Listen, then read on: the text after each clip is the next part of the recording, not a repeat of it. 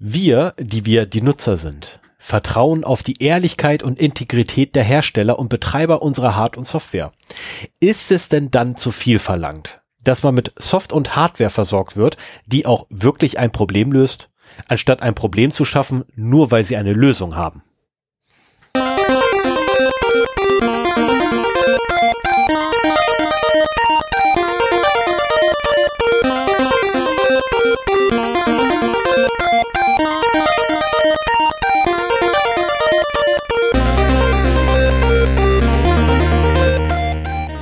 Zero Day, der Podcast für Informationssicherheit und Datenschutz.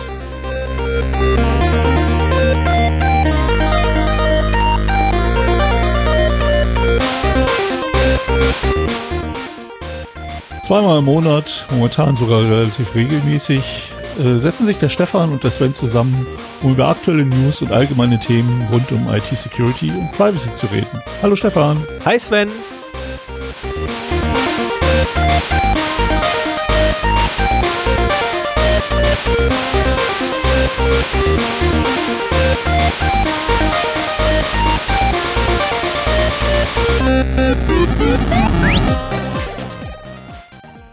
Einen wunderschönen guten Morgen, einen wunderschönen guten Abend, eine wunderschöne gute Nacht, je nachdem, wann immer ihr uns hört. Wie ich letztens erfahren habe, andere Podcaster haben übernommen, was ich hier immer morgens sage, äh, was ich hier immer am Anfang sage. Ähm, fand ich sehr interessant. Ich weiß allerdings nicht, ob die uns jemals gehört haben. das vorweg. Aber ich dachte mir, das muss ich mal erwähnen. Ich habe jetzt letztens einen Podcast gehört gehabt, wo auch äh, gesagt wird, ja, guten Morgen, guten Abend, gute Nacht, je nachdem, wann immer ihr uns hört. Und ich dachte so, ey, Moment, das ist mein Satz. ähm, ja, und äh, du hast den aus der Truman Show so ein bisschen geklaut, ne? Äh, nee, ich hatte ihn tatsächlich schon vorher, haben. bevor, bevor Truman. Also bevor ich Truman kannte, äh, hatte ich bereits genau so eine Begrüßung schon. Ähm, Ach. Was allerdings an anderen Gründen lag. Ja, das in der Truman Show ist auch nicht wirklich so das Gleiche, aber ähm, das, äh, wenn, wenn, man es will, kann man es da rein, kann man Stefans Begrüßung da reinhören, sagen wir es mal so. Durchaus möglich ist das. Ja. Ja, von mir auch schönen guten Tag. Wir schreiben heute den 24. März 2022. Es ist mal wieder viel zu spät geworden zum Anfang. ja. Aber wir hatten ein bisschen noch zu was zu quatschen vorweg, also von daher ist es äh, um Himmels Willen. Ich bin da nicht. Die letzten Folgen waren relativ kurz, da kann man ja auch mal wieder ein bisschen länger machen. Ja, vier Stunden war, war echt kurz, ne? Ach ja, stimmt. Die letzte war ja wirklich das, das OSINT-Thema, genau. Das hatte doch länger gedauert, als ich gedacht habe. Ich kann beruhigen, ähm, ich weiß nicht, wie, wie lang war deine Vorbereitung beim letzten Mal? Weiß ich nicht. Nee, nicht, nicht so lang. Ne, das war ja auch irgendwie nur drei, drei DIN A4 Seiten, glaube ich, oder so ausgedruckt. Ähm, ich kann beruhigen ich heute. sogar deutlich weniger.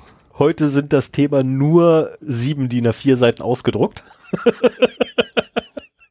Nehmt euch einen Tee, holt euch ein paar Kekse, das dauert.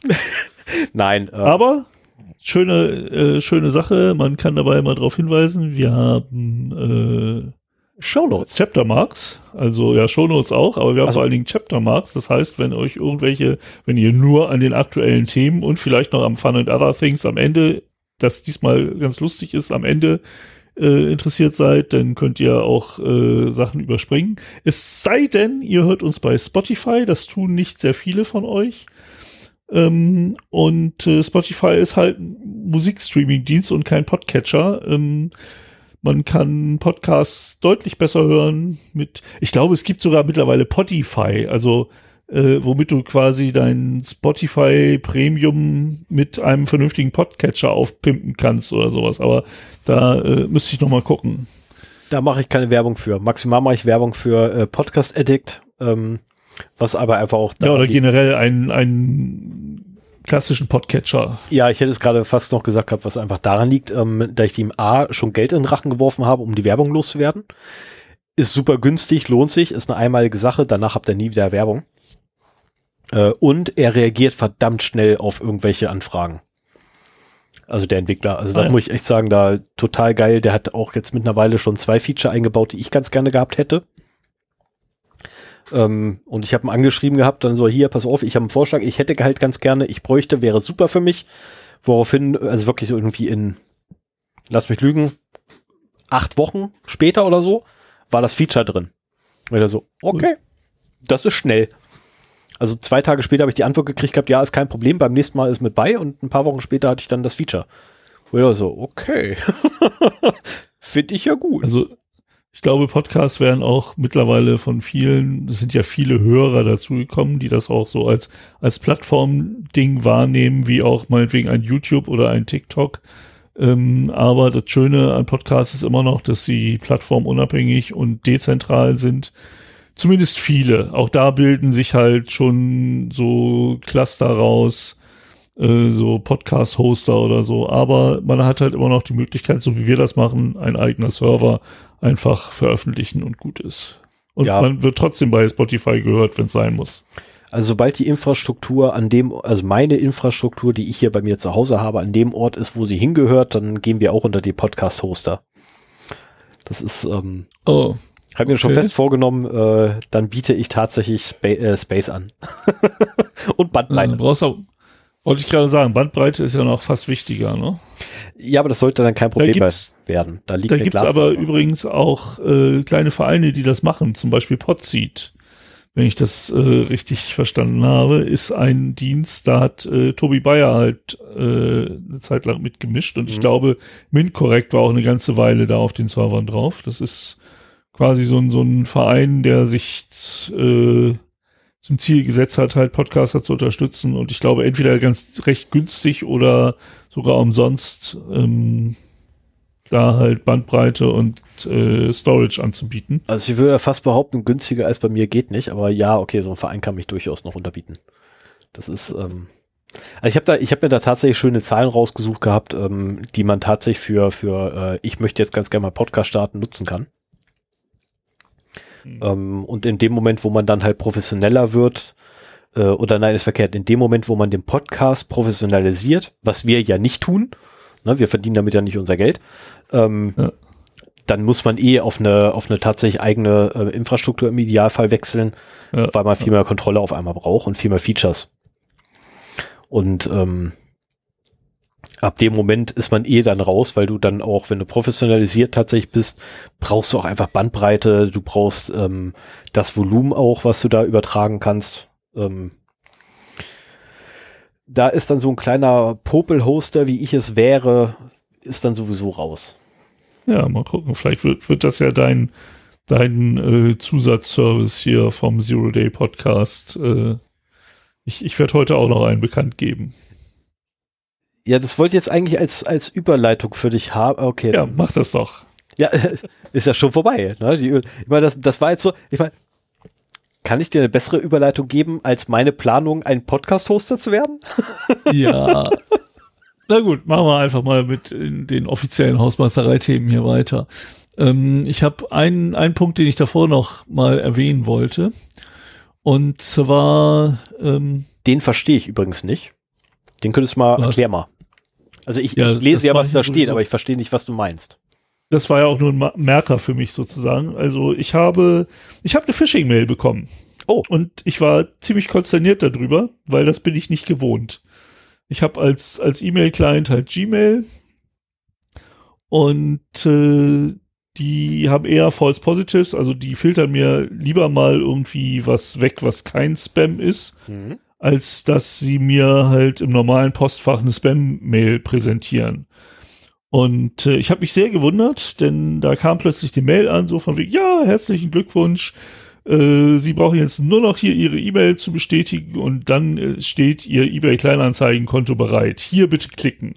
Und das war so der typische irgendwie Phishing-Scam für mich oder so, aber so ein bisschen, erstens war es komisch, weil ich hatte ja kein, kein Konto äh, eröffnen wollen oder so. Das, das passte nicht so ganz in den Kontext. Und wie gesagt, die Tatsache, dass das halt in meinem Postfach gelandet ist, äh, da, da sieht man, also da muss ich durchaus mal eine Lanze für Gmail brechen. Das passiert sonst nicht. Du kriegst keinen Scam, keine Spam-Mails und keine Phishing-Mails in dein Postfach. Sagen wir Und dann habe ich mal genauer geguckt. Sagen wir einfach und selten. siehe da, ja, es, es war auch keine Phishing-Mail. Es war nämlich eine legitime Mail von eBay Kleinanzeigen. Oh. Deswegen sah die auch so echt aus. Die war echt. Und äh, was ich aber sehen konnte, weil ich ja konsequent jedem Dienst, wo ich mich anmelde, eine eigene E-Mail-Adresse gebe, ähm, dass das an meine E-Mail-Adresse bei MySpace geschickt worden ist. So, jetzt muss man wissen, MySpace ist irgendwie 2008 gehackt worden und 2016 wurden dann die Daten äh, aus diesem Hack auch verkauft, beziehungsweise öffentlich.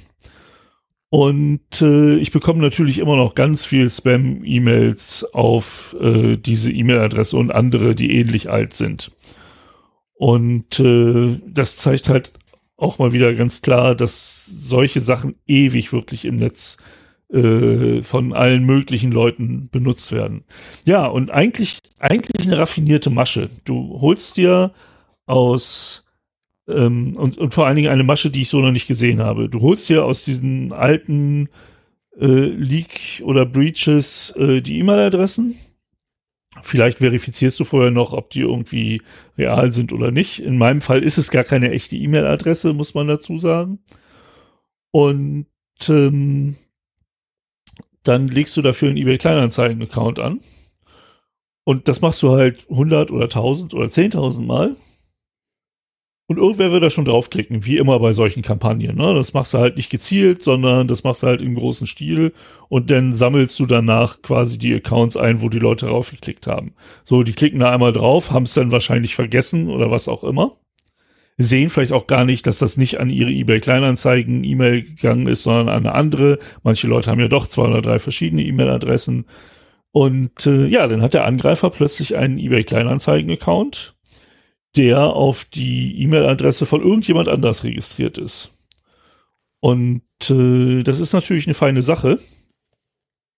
Er muss nur zusehen, dass so Benachrichtigungen an die E-Mail-Adresse sofort ausgeschaltet werden, weil sonst würde der das Opfer halt äh, stutzig werden.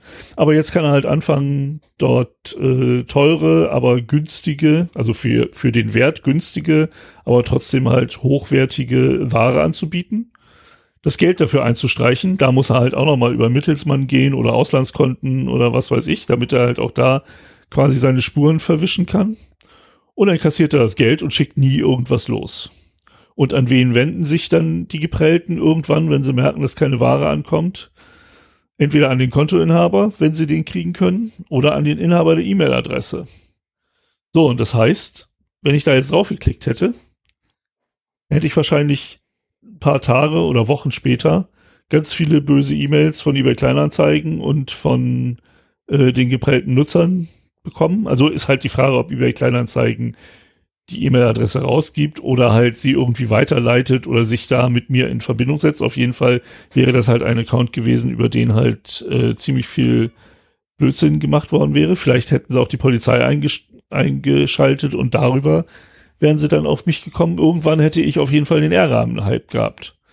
Und das ist, äh, also ich kannte diese Masche noch nicht, aber finde die recht übel. Wie gesagt, einmal aus Versehen draufgeklickt und äh, du weißt gar nicht mehr, wenn der Ärger auf dich zurollt, was da überhaupt gewesen ist und warum die jetzt irgendwas von dir wollen und was mit einem eBay Kleinanzeigen Account ist. Und äh, also das, das finde ich schon übel. Wenn man trotzdem draufklickt, hat man halt immer noch die Möglichkeit, man hat zwar nicht das Passwort für diesen Account, man kann, man ist aber mit der E-Mail-Adresse verknüpft. Das heißt, man kann sich äh, neues Passwort anfordern, so den Zugriff auf diesen Account zurückbekommen und den dann halt löschen oder einfach nur nicht benutzen, weil der Angreifer hat dann halt keinen Zugriff mehr darauf. Ich weiß nicht, wie das Session Management da ist, ähm, ob man sich neu einloggen muss wenn man es schon war und das Passwort geändert worden ist. Ich, ich würde mal bei jeder normalen oder gut implementierten äh, Applikation sagen, ja, das muss man machen. Aber auch da hat man schon was gesehen. Also, wenn ihr so eine E-Mail bekommt, äh, nicht draufklicken, einfach löschen und gut ist. So. Ähm, ja, kommen wir mal zu dem, was ich eigentlich sagen wollte hier in der Hausmeisterei. und was lachst Ach, du denn? Wir haben ja auch noch ein Thema. Ich fühle mich gerade so an die Anfangszeit äh, von methodisch inkorrekt äh, dran erinnert, weißt wo wir irgendwie so zwei Stunden lang Hausmeisterei hatten und dann so, ach ja, Mensch, ein Thema haben wir auch noch. Ja, die Hausmeisterei diesmal könnte auch ein bisschen länger werden. Da, äh, aber ich glaube, das ist auch interessant genug, dass man das halt mal erzählen kann. Folgendes, seit, wir machen diesen Podcast jetzt seit im, im sechsten Jahr, sagen wir es mal so. Also lange. Und äh, ja, sehr lange. Und in dieser Zeit berichten wir halt immer wieder über äh, Leaks und Breaches, über Webseiten, die gehackt wurden, über Daten, die verloren gegangen sind. Und ganz oft äh, ist es dann halt auch wirklich so, dass da irgendwelche Schwachstellen ausgenutzt wurden, weil die Server halt ewig nicht mehr aktualisiert wurden oder ähm, weil irgendwelche Schwachstellen auf dem Server waren, von denen der Betreiber keine Ahnung hatte ähm, oder halt die Accounts da die Schwachstellen waren, was auch immer. Und äh, in mir reifte schon länger eine Idee, die ich jetzt mal umsetzen will, dass man ja auch vielleicht so hier als Zero Day Podcast, äh, dass ich da was gegen machen kann. Und deswegen habe ich mir überlegt, dass ich unseren Hörerinnen und Hörern gerne anbieten würde, wenn ihr irgendwie privat oder mit eurem Verein oder mit der Freiwilligen Feuerwehr oder meinetwegen selbst mit eurem kleinen Handwerksunternehmen ähm, irgendwie eine Website betreibt, die jetzt ein bisschen mehr ist als so eine statische Webvisitenkarte, wie man die früher hatte, ne? Irgendwas dynamisches, Content-Management-System da drauf oder irgendwas. Ähm, und äh, ihr seid jetzt, was so die Security angeht, nicht ganz so fit ähm, möchte ich heute anbieten, dass ich eine Schwachstellenanalyse von dieser Webseite mache. Meine äh, Idee, also meine Motivation dahinter ist halt, dass ich mir in der letzten Zeit hier auch durch den Podcast relativ viele Fähigkeiten angeeignet habe, die ich jetzt mal auf eine breitere Basis stellen möchte. Also ich habe schon viele Schwachstellenanalysen gemacht, aber halt immer so im gleichen Kreis von bekannten äh, Sites die mittlerweile alle sicher sind, so dass man da auch nichts mehr finden kann. Und ähm, ich würde gerne mal so ein bisschen mehr sehen, was für Schwachstellen findet man denn da draußen in der Regel? Wie kann ich mein Vorgehen so effizient gestalten, dass ich halt ohne großartig rumrätseln zu müssen einen guten Überblick über die Schwachstellen äh, eines einer Domain bekomme oder sowas. Und ich möchte halt einfach mehr Praxiserfahrung sammeln und dachte mir, dass es bestimmt auch genug Leute da draußen gibt, die bei ihrem Server nicht so ganz sicher sind, selbst wenn sie denken, sie sind sicher. Äh, ich habe auch bei Stefan schon mal was gefunden. ja. Also ähm, das schadet nicht, das trotzdem mal zu überprüfen. Ich habe auch bei mir im Heimnetz Dinge gefunden, von denen ich nicht gedacht hätte, dass sie da sind. Und äh, deswegen wollte ich das halt machen. Jetzt kann ich aber nicht hingehen und einfach irgendwelche Seiten scannen oder ihr werft mir den Domainnamen zu und ich scanne da, ich kau da drauf rum. Und deswegen habe ich mir halt ein Vorgehen überlegt. Ähm, ich würde mich da gerne von denen von euch, die da Interesse dran haben, einfach beauftragen lassen. Das heißt, der Auftrag hat jetzt nichts damit zu tun, dass das irgendwie Geld kostet oder so. Das ist einfach nur formell, dass ihr mich beauftragt und ich lasse mir auch über eine Datei, die ihr dann auf eurem Server ablegen müsst, quasi bestätigen, dass ihr Zugriff auf diesen Server habt, so dass ihr nicht auch mich irgendwie beauftragen könnt, was weiß ich, von irgendjemand anders die Webseite zu scannen oder so, sondern halt nur eure. Dazu habe ich so ein Auftragsformular als PDF äh, entworfen und äh, das verlinke ich hier in den Show Notes und das werde ich auch auf einer Seite bei uns im Blog äh, verlinken und das kommt auch nochmal in die Show Notes wo ihr dann halt so einen One-Pager vorfindet mit den Bedingungen für die Schwachstellenanalyse. Und da bitte ich euch halt, die Domain einzutragen, die gescannt werden soll. Keine IP, weil bei Shared Hosting äh, würde ich da halt noch ganz viele andere Domains mit scannen. Also bitte eine äh, Domain. Äh, eine E-Mail-Adresse als Kontaktadresse, wo ich den Report hinschicken soll. Und dann gibt's da halt noch äh, nur noch das Feld Name, Datum, also Name in Druckbuchstaben, da, damit ich halbwegs weiß, wer mich da überhaupt beauftragt hat, äh, Datum und eine Unterschrift. Ich bin mir sicher, wenn Juristen sich das angucken, ist das nicht alles dicht und ich habe mir auch Mühe gegeben, einfach nur eine Seite zusammenzustellen, so mit den wichtigsten Dingen halt, dass ihr, dass ihr äh, mir versichert, ihr macht ein Backup dabei, dass ihr, dass euch klar ist, dass kleinere Problemchen auftreten können durch sowas. Ähm, aber auch was ihr bekommt, steht da halt drin, dass ich einen Report schreibe, den ihr dann anschließend erhaltet und so weiter. Und ähm, ja, das wäre halt so mein Angebot mit möglichst wenig formellem Aufwand, aber so viel wie halt meiner Meinung nach schon noch nötig ist. Und äh, das Ganze so als, ja, so neudeutsch Win-Win-Situation. Ihr kriegt einen Überblick über die ähm, Schwachstellen-Situation auf eurem Webserver und äh, ich kann da halt wieder ein bisschen mehr Erfahrung sammeln.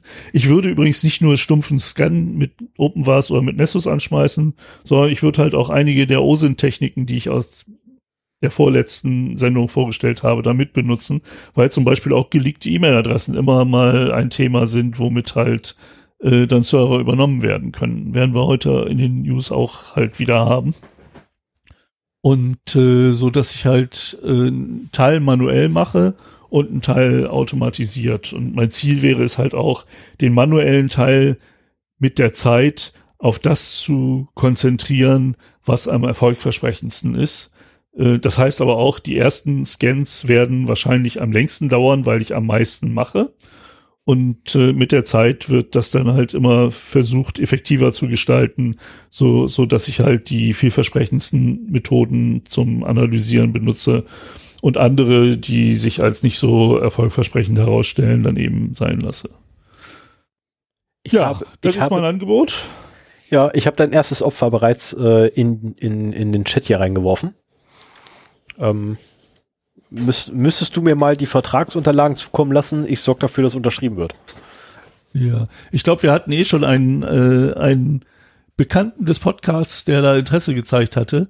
Das hat immer so ein bisschen daran gescheitert, dass ich keinen Bock auf diese Formalien hatte und mir da was zu überlegen. Äh, weil so, so ein Minimum braucht man halt doch. Äh, aber ich habe einfach zu viel Bock dazu, um das daran scheitern zu lassen. Und äh, ja, können wir gerne machen. Ich verlinke das alles in den Shownotes, du weißt, wo du das findest, und dann hast du das PDF und kannst das dann halt. Ich lade äh, damit dann rüber und äh, lass unterschreiben. Okay, du ladst damit rüber, dann ist doch jemand anders, als ich dachte. Ja. Guck einfach mal in den Chat rein, da steht der Name. dann weißt du auch ganz genau, wer es ist. In den Chat. Ja, in den Chat. So, ah, okay. dann habe ich jetzt noch schnell was. Ähm, und zwar eine kleine Mitteilung für ja, einen, unserer, einen unserer Hörer. ähm, okay, äh, müssen wir im Anschluss definitiv nochmal, ähm, bist du damit schon durch mit denen oder? Nein, nein, nein, nein, nein, nein. Aber äh, ich, ich, ich kenne ja den IT-Verantwortlichen für dieses Unternehmen. Und nee, deswegen, du auch. Du hast ein Ding kennengelernt. Ja, genau. Lass mich gerade was mit dem schon mal ein Bier getrunken. Habe ich mich da schon mal ein bisschen umgeguckt. Du hast doch mit Sicherheit mit dem schon mal ein Bier getrunken. Ach nee, Bier trinkt er ja nicht. Ähm, nee, genau. Äh, so, jetzt ich ganz schnell, ähm, bevor du noch mal äh, danke vielmals fort. Ähm, ich habe dein Paket erhalten, ich werde dein Paket verwenden, aber leider nicht in dieser Episode, weil mir fehlt noch ein Kabel. Ähm, also das Kabel, weil ich habe, ist nicht lang genug. Ich brauche ein längeres Kabel, um das zu betreiben. Und äh, infolgedessen wird es leider erst in der nächsten Episode passieren. Es tut mir echt leid. Ähm, ich hätte dir gerne die Freude gemacht, das bereits in dieser Episode zu verwenden, das Spielzeug. Wird in der nächsten Episode kommen. Versprochen. So, oh, Spielzeug, sehr schön. Ja, ich habe ein neues Spielzeug ja, gekriegt. Du wirst es nicht mögen. Ich habe auch noch mal ich werde es nicht mögen. Nee. Aber das ist mir wert. Na, bin ich gespannt. Mhm. Ähm, ich muss auch nochmal Danke sagen. Und zwar nach der OSINT-Folge äh, kam noch ein Tipp aus der Hörerschaft zu dem Tool äh, Obsidian. Obsidian? Das ist so ein Obsidian, ja. Das ist halt so ein ähm, ja lokal zu installierendes Knowledge Base Tool. Ähm, man kann es auch als, als lokales File-basiertes Wiki bezeichnen, hat aber auch dann halt noch so eine Graphenübersicht äh, für die Verlinkung der Artikel untereinander und so weiter. Im Prinzip etwas, was ich schon lange gesucht habe, gar nicht mal so sehr mit Fokus auf O sind, ähm, sondern generell eine Möglichkeit gesucht habe, wie man relativ unkompliziert auf seinem Rechner, ohne jetzt irgendwo einen Server installiert zu haben, ähm, solche Wiki-Artikel ablegen kann. Ich habe halt oft, was weiß ich, ich installiere mal einen Server neu, dann will ich das halt mit dokumentieren oder äh, generell, dass ich für jeden Rechner im Prinzip eine ähm, eine Dokumentation habe, wie ich bestimmte Software, die darauf installiert ist, anstoße, was zu bedenken ist und so weiter. Dafür ist das Ding perfekt. Derjenige hat dann auch noch zwei Links für ähm, Toolsammlungen im OSINT-Bereich äh, mir zugeschickt. Da habe ich jetzt nicht so drauf geguckt. Ich habe ja auch selber drei Stück verlinkt. Es ist relativ einfach, große Mengen von Tools zu bekommen. Aber so diese, diese, diese Diamanten in diesem Sandhaufen zu finden, wie dieses Obsidian zum Beispiel. Darum ging es mir halt vor allen Dingen, ähm, als ich dann gesagt habe, schickt mir auch äh, Listen oder schickt mir eure Tool-Empfehlungen dazu. Denn äh, es gibt Tools wie Sand am Meer, aber äh, so eine Empfehlung für ein Tool ist halt da genau deswegen halt sehr viel wert. Und mit Obsidian arbeite ich, seit ich den Tipp bekommen habe und bin total begeistert. Ich habe es noch nicht alles verstanden, ich bin auch im Markdown nicht mehr so gut. Ähm, aber ähm, das war auf jeden Fall eine echte Bereicherung nochmal. So, schönen Dank. Ich scrolle gerade über die Seite und bin auch gerade ziemlich begeistert davon. Ich muss mir jetzt nur mal angucken, wie das dann quasi aussieht, wenn das in, in Aktion ist. Das könnte was für mich werden. Ja, das kann ich mir vorstellen. Das Schöne ist auch, das kannst du halt einfach migrieren. Ne? Das ist halt alles in einem Ordner. Mhm. Ähm, du kannst es auch auf Netzwerklauf, Netzlaufwerk legen und dann wahrscheinlich von verschiedenen Rechnern aus äh, bearbeiten. Ich würde es einfach ähm, in die, in die ich Cloud halt setzen. auch nur die Basics bisher. Ich würde es einfach tatsächlich in die Nextcloud reinwerfen. Oder so. Ja. Wäre auch eine Möglichkeit. Besser geht ja nicht. Ja. So, aber wenn du durch bist. Ich bin durch. Kannst du gleich weitermachen. Ja, dann fangen wir mal an mit den Datenverlusten. Die laufen diesmal wieder ein bisschen anders als die Male davor. Aber äh, ein bisschen Abwechslung ist ja auch gar nicht verkehrt. So, vom 21.03., das war vor drei Tagen, kommt die Meldung, dass äh, die Conti Ransom Gang noch mehr Daten verloren hat. Oh. Und zwar, äh, das ist halt eine hauptsächlich Russland zugesagte Ransomware Gang, die halt in der Vergangenheit ähm, sich auf die Seite Putins geschlagen hat. Da habe ich das letzte Mal auch schon drüber berichtet, von den ersten Leaks. Und in der Folge haben wohl einige ukrainische Mitglieder dieser Bände dann halt interne Daten veröffentlicht. Zuerst waren das äh, ungefähr 170.000 interne Chat-Konversationen. Das Heftige ist, vom 21. Januar 21, ach so, die ein Jahr ungefähr bis zum 27. Februar 22, also sogar sehr äh, aktuell alles. Ähm, und später wurde dann nochmal alter Quellcode der Conti Ransomware vom 15. September 2020 veröffentlicht. Und das ist halt gerade für Sicherheitsforscher äh, ein gefundenes Fressen, dass man sich halt äh, die Interna dieser Ransomware mal angucken kann, ohne sie reverse engineeren zu müssen. Ähm, und dass man eben auch da Informationen über die äh, Struktur der Mitglieder bekommt. Ja, und dann jetzt die News vom 21.03. war, dass dieser, ähm, dass ein weiterer Leak der Conti Ransomware Quellen äh, veröffentlicht wurde und zwar ähm, diesmal Diesmal, diesmal, diesmal mit äh, Datum der letzten Änderung 25. Januar 2021, also knapp ein Jahr jünger, immer noch ein, ein Jahr alt, aber ein Jahr jünger als das letzte Lied. Lied. Und äh, ja, der Quellcode lässt sich fehlerfrei kompilieren, hat Bleeping Computer auch ausprobiert. Das Problem ist, also für Sicherheitsforscher äh, ist es eine feine Sache, heißt aber auch, dass äh, sämtliche Ransomware-Gangs oder die, die es werden wollen, jetzt auch ein Mittel in der Hand haben, äh, mit dem sie halt ziemlich viel Unreil anrichten können. Also ganz so glücklich bin ich, bin ich darüber nicht. Es scheint wohl auch nicht besonders schwer zu sein, die Software zu kompilieren. Und dann hast du quasi die gesamte Payload, die du brauchst, ähm, um halt eine Firma mit Ransomware zu beglücken. Hast du zufälligerweise den Quelltext? Nee. Schade. also ich muss dazu sagen, also der, ähm, der Link wurde auf Twitter gepostet, den findet man bestimmt, wenn man sucht. Ich kann ja nicht mehr programmieren, ne? deswegen macht für mich Quelltext keinen Sinn mehr. Ähm, das Archiv ist passwortgeschützt, aber es steht hier so schön suffisant, das Passwort sollte sich aus den nachfolgenden Tweets leicht ermitteln lassen. Okay. Okay. Hätte mich jetzt nur interessiert, So, äh, den mal zu lesen, mehr nicht. Ja, muss, musste suchen. Dann habe ich ja vor zwei Mal angefangen, hier mal zu schauen, wer ist denn seit der letzten Zero-Day-Folge äh, von Ransomware betroffen worden, ohne jetzt konkrete Namen zu sagen. Das nervt mich total. Ähm, wenn, wenn irgendjemand, der ähm, juristisch professionell äh, ist, das mal beurteilen kann, ob es funktionieren würde, die äh, potenziellen Opfer der Ransomware-Gangs mit Namen zu nennen, würde mir das die Arbeit einfacher machen. Aber solange ich da nichts Genaues weiß, äh, rede ich da einfach mal wieder um den heißen Brei.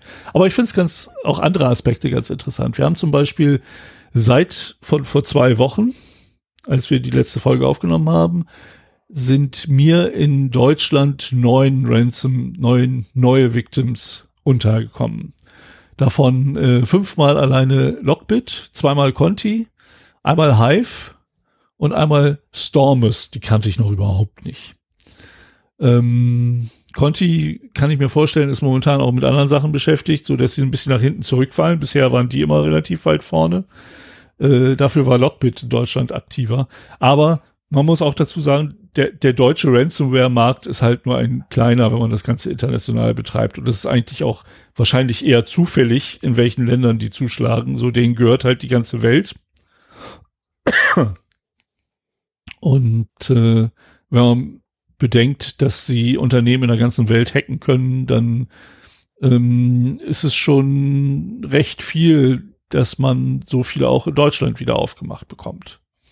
So, was haben wir denn? Wir haben einen Engineering-Dienstleister aus Dortmund, der von Lockbit gehackt wurde. Größenordnung so 50 bis 100 Mitarbeiter, also jetzt nichts besonders Großes. Und ich habe für diese Folge mal geguckt, äh, bei Phonebook CZ, ähm, habe ich ja vor zwei Folgen vorgestellt, wie viele E-Mail-Einträge wohl von den jeweiligen Opfern ähm, in Leaks zu finden sind. Ich muss dazu sagen, diese Site ähm, listet nicht nur E-Mails, die aus Leaks kommen, sondern auch E-Mails, die aus ja, geleakten äh, Mail-Server-Logs zum Beispiel äh, kommen. Also Server-Logs scheinen durchaus auch eine Währung in, unter kriminellen Hackern zu sein. Und äh, auch da werden halt aus Mail-Server-Logs viele E-Mail-Adressen rausgezogen, die dann halt auch äh, wieder ihren, ihren Weg zu Phonebook CZ finden. Also das sind halt nicht E-Mail-Adressen aus rein nur Data Breaches, sondern generell E-Mail-Adressen, die halt so im kriminellen Milieu gehandelt werden. Und das war hier in dem Fall dieses Engineering-Dienstleisters mit 50 bis 100 Mitarbeitern, waren das immerhin 15 Einträge, was ja nicht wenig ist, wenn man die Anzahl der Mitarbeiter bedenkt. So, dann haben wir noch einen Automotive-Lieferanten aus Grefrath. Vielleicht habe ich auch schon zu viel gesagt, da wird es nicht, vielleicht nicht so viele geben. Ähm, über die Größe konnte ich nichts sagen. Auch hier war, hat Lockbit zugeschlagen und der hatte neun Einträge, neun E-Mail-Einträge in Leaks und Server-Leaks. Was dann aber danach interessant wurde, und das war eins der beiden Conti-Opfer, äh, ist ein Bau- und Holzfachhandel mit 70 Standorten in Deutschland plus 50 Baumärkte auch in Deutschland. Stefan liest mit und sieht halt, äh, wer das ist. Die kennt man. Ähm, Würde ich mal zu den Großen hier zählen. Und was ich da interessant fand, war, ähm, als ich über Phonebook CZ nach E-Mails gesucht habe, habe ich 1071 gefunden. Und äh, ich bin mir sicher, bei, ich meine, das waren halt viele, die halt für die ganzen Standorte waren zum Beispiel. Da waren dann halt irgendwie äh, 50 relativ generische Standort at domain.de oder so dabei. Aber immerhin 1071 ist verdammt viel und da werden garantiert welche dabei gewesen sein, die man halt einfach so hat aufmachen können, weil derjenige eben doch nur ein Passwort benutzt oder ähm, ähnliche äh, Kombination dieses Passwortes. So, was haben wir noch? Wir haben einen Hausmeister, ein Dienstleistungsunternehmen im Bereich des Facility Managements, klingt gleich besser, ähm, sind auch mehr als 8000 Mitarbeiter dort beschäftigt, also äh, 8000 kleine Hausmeisterchen. Ähm, nein, also die machen halt alles rund ums Haus. Ähm, das sind halt so Unternehmen, die alle möglichen Arten von Handwerkern auch beschäftigt haben. Und äh, die sind auch wieder von Lockbit aufgemacht worden und trotz der vielen Mitarbeiter waren da nur zehn Einträge im Telefonbuch zu finden. Ähm, als nächstes haben wir noch ein Museum mit einem Eintrag in den Leaks, auch von Lockbit aufgemacht. Ähm, dann eine berufsbildende Schule, auch Lockbit, 13 Einträge.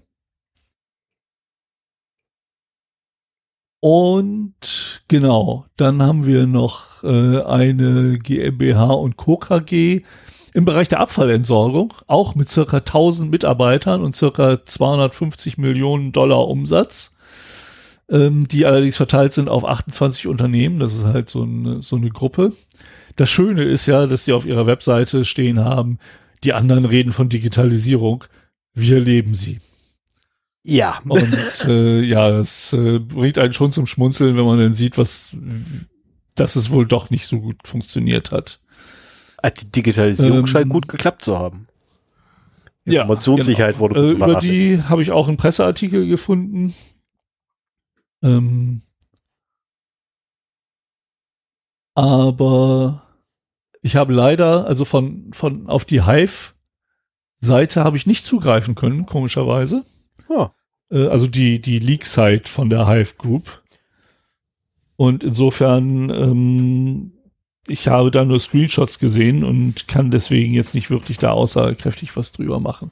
Ach so, äh, 91 Einträge sind in den Leaks und äh, bezeichnenderweise auch sind zwei der drei Geschäftsführer da auch äh, drin enthalten.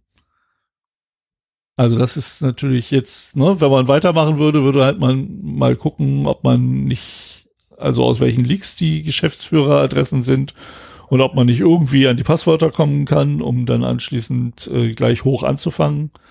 Aber sowas machen wir ja nicht. Mache ich übrigens auch nicht bei meinem Angebot, das habe ich noch vergessen zu sagen. Äh, es wird nichts exploited. Es ist Schwachstellentest, kein Pentest. Aber auch das steht alles in den Dokumenten, die ich noch verlinke. So, dann haben wir noch zwei. Ähm, eine Preprint, ein Preprint äh, GmbH, das von Stormus aufgemacht wurde. Auch da konnte ich nicht auf die Originalseite gucken und mehr Informationen bekommen. Und eine Hotelkette mit immerhin 14 drei und vier Sterne Hotels und sitzt in Frankfurt. Ähm, ist nochmal von Conti aufgemacht worden und dort gab es 96 Einträge in dem kriminellen Telefonbuch der E-Mail-Adressen.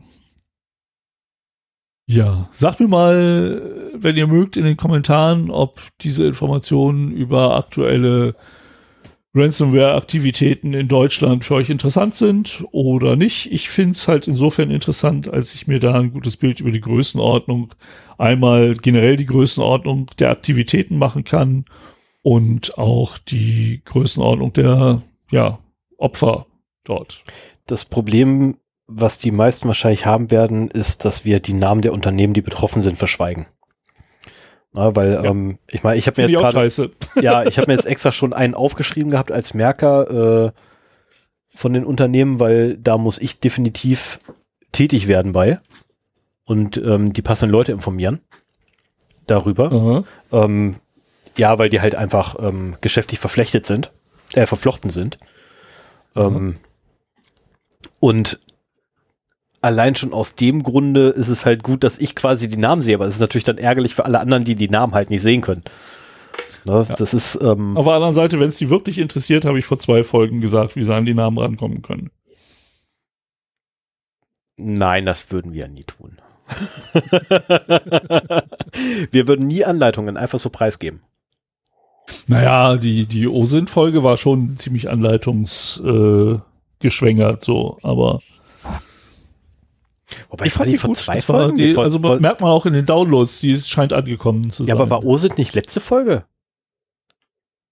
Ach ja, es war, stimmt, du hast ja heute das Thema. Das Ich wollte gerade sagen, Folge, wir sind- genau. wir sind also alles, was ich jetzt von vor zwei Folgen gesagt habe, war letzte Folge. Ne? Aktuell hast du die geraden Nummern, nicht ich. Ja, Ne? stimmt. Aktuell bin ich ungerade. das war auch schon mal anders. So, und dann haben wir noch, äh, ja, das, das dreht sich ja jedes Jahr mit den Big Brother Awards. Spätestens dort. Die machen wir zusammen. Spätestens dort, äh, wobei ich schon Panik habe, dass es eventuell vor der, ein, vor der 100. Episode passieren könnte, weil ich will die 100. Episode nicht als nicht das Thema haben.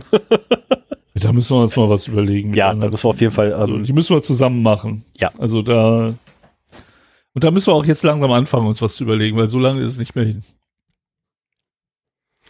So, einen Datenverlust habe ich noch. oh ja. Und zwar gab es da, das war wahrscheinlich auch der, den du rausgesucht hattest. Da gab es schon Hinweise und Gerüchte.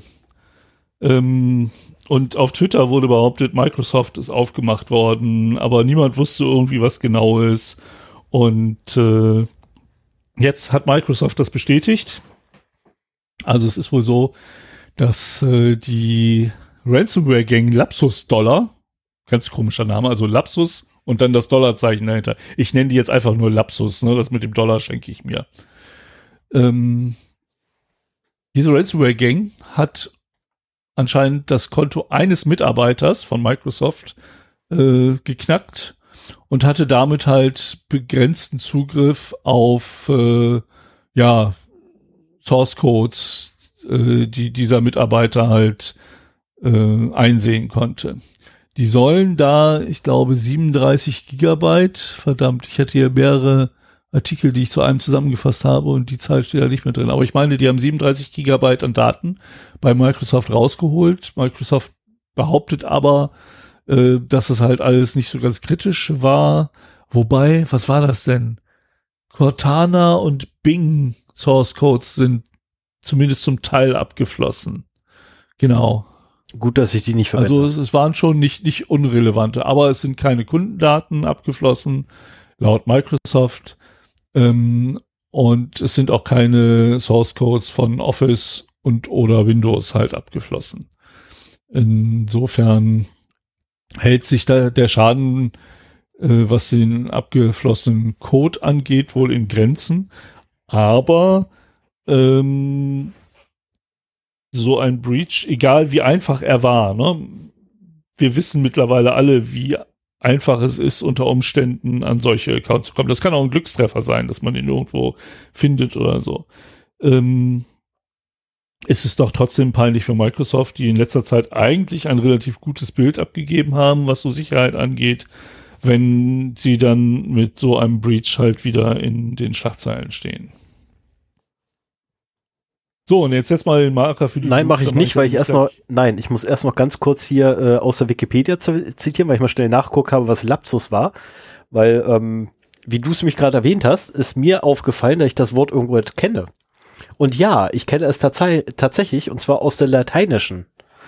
Um Himmels Willen, frag mich jetzt bitte Ach nicht. so, mir ist ein Lapsus unterga äh, unterlaufen. Ein Aus ja, Lapsus ist ein Ausrutscher, Ein beziehungsweise ein Ausrutscher. Fehler. Ähm, ein Upsi. Und den, wo ich es sehr kenne, ist der Lapsus Lingua. Lingua? Lingua? Sprachfehler? Lingua, genau, der Sprachfehler. Ähm, Ah, Oder beziehungsweise der Versprecher ist das. Äh, den kenne ich wiederum. okay. Da kenne ich das sehr. Ähm, aus frühester, frühester Kindheit noch, um Himmels Willen. das ist Ja. uralt her. So, aber jetzt darfst du auch. Ja, dann machen wir mit den News gleich weiter, setzen wir eine Marke, ähm, weil wir gehen quasi thematisch einfach straight weiter, ähm, weil heute kam noch raus, dass wohl Sicherheitsforscher herausgefunden haben, wer der Master, der Mastermind hinter Lapsus ist. Ach, jetzt geht das wieder los. Okay, äh, äh, okay, komm. Und Ich habe das noch nicht äh, gelesen, das- von daher. Ah ja, ähm, Lapsus ist ja nicht nur für den Breach bei Microsoft verantwortlich und Octo, sondern auch äh, für den neulich bei Nvidia. Mhm. Und äh, es soll sich jetzt wohl dabei um einen britischen Teenager gehandelt haben, der mit seiner Mutter nahe Oxford lebt. Ne? So Mhm. der, der typische Hacker, Teenager, Kellerkind. Genau, mitten, Wie man sich so vorstellt. mitten Noch bei im, Mami wohnen. ne, im, im hochgestriegelten und, und genagelten Oxford. Ja, natürlich. Das ist, das ist sehr Ja, auf einleuchtend. jeden Fall. Auf jeden Fall äh, halten Cybersecurity-Experten den 16-Jährigen ähm, für den mutmaßlichen Drahtzieher. Ähm, und sie meinten halt auch so, die Kommunikation von Lapsus erinnert etwas an rebellische Jugendliche und war immer von einem sehr prahlerischen Tonfall geprägt. Das hat man in der Szene öfter, kann aber auch daran liegen, dass es, dass man es öfter mit ähm, Jugendlichen zu tun hat. ja. Äh, zeigt aber auch, ich meine, 16 Jahre, ne? Wie mit 16 Jahren schon in der Lage, Microsoft zu hacken, auch wenn es halt jetzt kein, kein sophisticated Hack war. Ja, da gab es doch irgendwann mal Äh. einen, äh, der, der ATMs äh, gehackt hat, einen 14-Jährigen, ähm, weil er einfach in der Lage war, ein Handbuch zu lesen. Ich, ich glaube, das waren ATMs oder Router. Eins von beiden war es. Ja, und dann als, als Motivation wird dann immer Langeweile angegeben oder Ja. irgendwie sowas. Er wollte mal gucken, ob es klappt. Ja. äh, Also, ähm, der, der Teenager kann wohl äh, mit einigen Angriffen von Lapsus direkt in Verbindung gebracht werden. Allerdings nicht mit allen. Also sprich, äh, er ist nicht Lapsus alleine. kann es auch sein, dass eventuell einfach nur der Traffic über seinen Rechner geroutet wird? Dafür weiß ich zu wenig, aber das Ich glaube ich nicht. nee, das also, ist, ist, ist es auch mehr so eine, so eine Working Theory, weil äh, Attributierung in dem Bereich ist wirklich immer verdammt schwer, weil du eben auch solche Probleme nämlich hast. Du kannst den Traffic ja über jede Kiste routen, die du irgendwann mal aufgemacht hast. ja. Aber ich denke, wenn da, äh, ich meine, das ist halt eine naheliegende Vermutung, aber wenn da Fachleute am Weg gewesen sind, um den zu tracken, dann werden die auch solche Überlegungen gehabt haben. Ich hoffe es. Und Ich hoffe es, weil Also wenn, wenn das, ich, ich hoffe sehr stark, wenn es den Weg jetzt in die Medien gefunden hat, dass die schon eine relativ hohe Sicherheit haben, dass der da auch betroffen ist. Also ich hoffe, ich hoffe wirklich, dass die, dass sie ihre Arbeit wirklich gut gemacht haben und nicht aus Versehen irgendwie einen kleinen Jugendlichen schnappen, der äh, bei sich zu Hause rumgezockt hat, ähm, irgendwo aus Versehen gecracktes Spiel geholt hat, da äh, sich den Trojaner reingezogen hat und darüber dann letztendlich sein Rech äh, seine Verbindung ferngesteuert wurde. Weil, ähm, wie ein paar Mal schon erwähnt, aus eigener Erfahrung weiß ich halt, wie blöde das ist, wenn auf einmal die Staatsanwaltschaft vor der Tür steht. Das ist wirklich ein Scheißgefühl. Und ähm, wenn es dann noch dazu Ja, komplett da machen wir mal ein ist, eigenes Thema draus. gibt's nicht viel zu erzählen. Da hat halt ein Staatsanwalt was gegen uns. Das ist normal. Das ist so. Okay. Ich, ne- ich nenne es, ich nenne es jetzt mal, ähm, ja, Willkür ist, ist Blödsinn. Also um Himmels Willen, nein. Aber ähm, das, das, äh, der Grund, warum er bei uns vor der Tür stand, hatte irgendwo oder kann man irgendwo nachvollziehen, auch wenn er jedes Mal in die falsche Richtung gelaufen ist, weil gab nichts zu holen. Nie. Außer, der Verwü außer ein verwüstetes Haus. Das haben sie uns dreimal hinterlassen. Das war auch sehr gut. Ganz toll. Ui.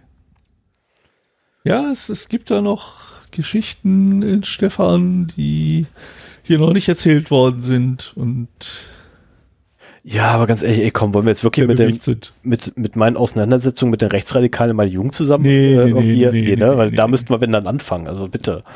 Das ist so, äh, macht keinen Also, Sinn. lass, genau, lass uns Lass einfach uns hier beim weitermachen. Thema bleiben. ja. Ähm, so, dann gehen wir mal in der Zeit ein bisschen zurück. 15.03.22. Ähm, ich hatte beim letzten Mal doch von dieser äh, Reflect oder Amplified oder Reflected DDoS-Geschichte erzählt, mit der es möglich ist, ähm, ein Distributed Denial of Service Angriff um Faktor 75 zu verstärken. Und äh, deswegen habe ich nämlich diesen hier reingenommen. Ähm, da geht es um CVE 2 2022 2623 TP 240 Phone Home Reflective Amplification DDoS Attack Vector. Keine schöne Überschrift, aber ähm,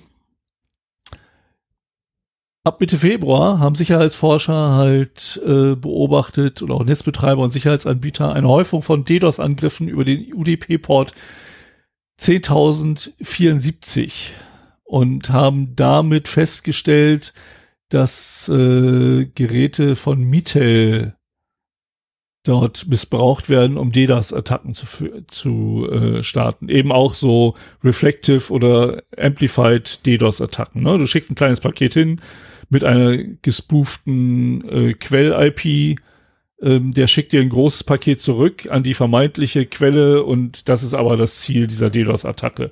Und damit hast du halt mit kleinen Paketen, die, die rausgehen, große Wirkung äh, bei deinem Opfer erreicht. So, und äh, ungefähr 2600 dieser Systeme sind halt falsch konfiguriert, so dass sie halt äh, im Internet erreichbar sind und eine nicht authentifizierte Systemtesteinrichtung. Also ähm, da, da gibt's halt irgendwie einen Test, den man fahren kann, ohne vorher äh, sich authentifizieren zu müssen. Ähm, und darüber kann man diese hauptsächlich VoIP-Gateways als DDoS-Reflektoren nutzen. So, und das, weshalb ich das da drin habe, ist, dass, äh, ich lese das mal hier eben vor. Dieser spezielle Angriffsvektor unterscheidet sich von den meisten UDP Reflection Amplification Angriffsmethoden dadurch, dass die exponierte Systemtestanlage dazu missbraucht werden kann, einen anhaltenden DDoS von bis zu 14 Stunden Dauer mithilfe eines einzigen gefälschten Angriffseinleitungspakets zu starten, was zu einem rekordverdächtigen Paketverstärkungsverhältnis von 4,3 Billionen, also deutsche Billionen, zu eins führt. Wow. Ein kontrollierter Teil Test dieses DDoS-Angriffsvektors ergab einen anhaltenden DDoS-Angriffsverkehr von mehr als 400 Millionen Mbps. Und äh, das ist mehr als 1 zu 75, ne? Auch wenn ich Kopfhörer auf habe. Ich Krass. Glaube Also du ja. schickst ein, ich, ich fasse das nochmal zusammen. Du schickst einen Request los und äh, legst damit eine entfernte Webseite für 14 Stunden lahm. Das ist schon heftig. Wo finde ich so eine Box? Das will ich mal ausprobieren. Ich leg mal auf für 14, also für 14 Stunden kann ich unseren Podcast noch lahmlegen. da geht, nicht, die, da geht die Episode live, das wäre blöd. ja, genau. Ja, aber bis dahin kann man es. nee, wobei das wäre ärgerlich, weil dann kommen wir, glaube ich, auch nicht mehr auf den Server drauf. Aber tatsächlich, dass das. Ja, wobei das. Ja, doch, ich hätte noch eine Möglichkeit, auf den Server zu kommen. Ich hätte, ich hätte notfalls noch einen zweiten Weg. Fällt mir gerade ein. Ah, ja. Aber das ist echt so. Heftig. Jetzt kommen wir an eine Meldung von vorgestern. Bei Instagram bekomme ich halt immer so ähm, Werbung angezeigt von irgendwelchen Apps, die aus einem Foto von mir so ein Cartoonbild machen. Das ist eigentlich ganz attraktiv. Ich war auch schon ein paar Mal versucht. Ich kenne nur diese Art von Apps, die so aggressiv werben. Meistens ist das so, dass das absolute Crippleware ist. Wenn du Glück hast, kannst du einmal das kostenlos ausprobieren ähm, und danach musst du halt blechen und wahrscheinlich ist dann gleich ein Abo völlig überteuert und so weiter. Ähm, Oh, da habe ich noch was zu meinem Auto zu erzählen, wo ich gerade überteuertes Abo sage. Aber das erzähle ich vielleicht beim, in der nächsten Episode. Und ähm, deswegen habe ich es halt doch immer, immer sein gelassen, mir das Ding zu installieren. So, und um so eine App geht es hier, allerdings äh, eine Android-App, die halt äh, Crafts Art Cartoon Photo Tools heißt und halt so eine Cartoonifier-App ist. Und ähm, anhand diesem Beispiel sieht man wohl, dass Kriminelle mittlerweile es sehr, diesen Umpackprozess sehr gut automatisiert haben, ähm, um halt in legitime Applikationen bösartigen Code einzuschleusen. Das ist da wohl auch passiert. Da ist es halt so, dass es eben auch so eine App ist, die aus dem Foto von dir halt ein Cartoon macht. Allerdings macht sie das erst, nachdem du deine Facebook-Credentials eingegeben hast. Man ist es ja teilweise gewohnt, sich halt mit Facebook äh, zu authentifizieren. Ich weiß auch nicht, ob die den OAuth äh, benutzen von Facebook oder ob die da stumpf nach den Zugangsdaten fragen. Ähm, ich könnte mir beides vorstellen. Auf jeden Fall erst dann kriegst du halt wirklich so ein Bild generiert, das äh, dir dann auch angezeigt wird. Also die Funktionalität ist durchaus da. Aber diese Daten fließen äh, definitiv ab Und ähm, ja, ich hatte im Freundeskreis mal den Fall eines geknackten Facebook-Kontos. Auch sowas ist dann halt äh, unter Umständen die Ursache davon. Ich habe es mal gerade geguckt ich, gehabt, die Applikation selber finde ich leider nicht mehr. Ah ja, ich äh, muss auch sagen, dass ich grundsätzlich so, so bequem, wie das eigentlich sein müsste, und im, im Unternehmensumfeld ist ja so ein Single Sign-On auch genau das, was man haben will. Man meldet sich einmal an und dann kann man auf alles zugreifen, wo man die Berechtigungen für hat. Äh, Im Internet für Privatnutzer ist es in meinen Augen äh, keine gute Idee, wenn man sich mit Google oder Amazon oder Facebook bei anderen Diensten anmeldet ähm, denn wenn diese Daten wirklich mal abhanden kommen, abhanden kommen oder gefischt werden oder was auch immer, ähm, haben die auch gleich darüber Zugriff auf diese Dienste. Und man sieht ja sogar in einem Konto von PayPal, äh, von, von Facebook, welche Dienste verknüpft sind. Also kann, kann der Angreifer auch gleich dann da quasi zu diesen Diensten gehen und äh, auch da sein Unheil äh, verrichten. Also auch wenn es bequem ist, macht's nicht schafft euch lieber einen guten Passwortmanager an. Welchen ihr da nehmen könnt, erzähle ich in der nächsten Folge. So, schon mal geteasert. So, dann habe ich noch eine News, aber da muss ich erst vorher mal einen Schluck Wasser trinken. Das sieht ja fast aus wie eine News für mich. Äh. ja, kannst du auch das, gerne erzählen. Das, nee, ich habe sie, ich habe sie nicht gelesen. Ähm, ich bin gar nicht zum, zum Nachrichtenlesen gekommen die letzten anderthalb Wochen. Äh, das sieht aber fast aus wie ein News für mich, was eventuell, ja, wobei ich mir nicht sicher bin, ob das HP-Drucker sind, äh, die im Büro bei uns stehen. Naja, die Wahrscheinlichkeit ist äh, nicht, nicht gering. Ne? Naja, ne? Also HP 10. macht schon eine ganze Menge Drucker, die auch in Offices vorkommen oder auch privat. Also mein erster, mein erster ähm, Tintenstrahldrucker war ein DeskJet 300. nee, Epson. Der erste Tint ah, ja. Tintenstrahldrucker nee, bei uns im Haus war ein Epson. Ähm, der Nadeldrucker, weiß ich nicht mehr, wo der herkam. Das habe ich leider vergessen. Das C64-Modell. Mit neun Nadeln. Ich weiß noch, der konnte keine Unterlängen. Haha, 24 Nadel. Hatte ich nachher auch. naja, auf jeden Fall. Auf jeden Fall ähm, ist es so, dass HP selber Sicherheitshinweise für drei kritische Sicherheitslücken veröffentlicht hat. Und zwar diverse Druckermodelle der Reihe LaserJet Pro, PageWide Pro, OfficeJet, Enterprise, Large Format und DeskJet äh, sind da betroffen. Ne? Und ich meine, äh, es gibt nicht wenige, die auch zumindest ein DeskJet oder vielleicht mal ein LaserJet Pro bei sich zu Hause stehen haben, gerade im Zuge des Homeoffice auch. Und zwar ähm, die erste Sicherheitslücke äh, ist ein Pufferüberlauf, über den äh, eine Remote Code Execution gestartet werden kann. Also quasi so der König der Exploits oder die Königin der Exploits, womit man dann halt aus der Ferne Code auf fremden Geräten ausführen kann. Und äh, auch die beiden anderen Schwachstellen äh, sind geeignet zur Offenlegung von Informationen, die halt zur Remote Code Ausführung oder halt auch zum Denial of Service ausgenutzt werden können. Und warum ich das auch erwähne, äh, normalerweise rede ich ja gar nicht so sehr über Schwachstellen, aber äh, HP sagt hier, installiert die neueste Druckerfirmware. Ist sowieso keine schlechte Idee, ab und zu mal die Firmware zu aktualisieren. Habe ich bei meinen alten Druckern auch nicht so oft gemacht. Der, da war es teilweise auch nicht so einfach. Mittlerweile bei meinem Epson geht das recht gut und der sagt auch selber, dass er das machen will. Ähm, allerdings ist diese, äh, dieses Update der Druckerfirmware noch nicht für alle betroffenen Modelle verfügbar.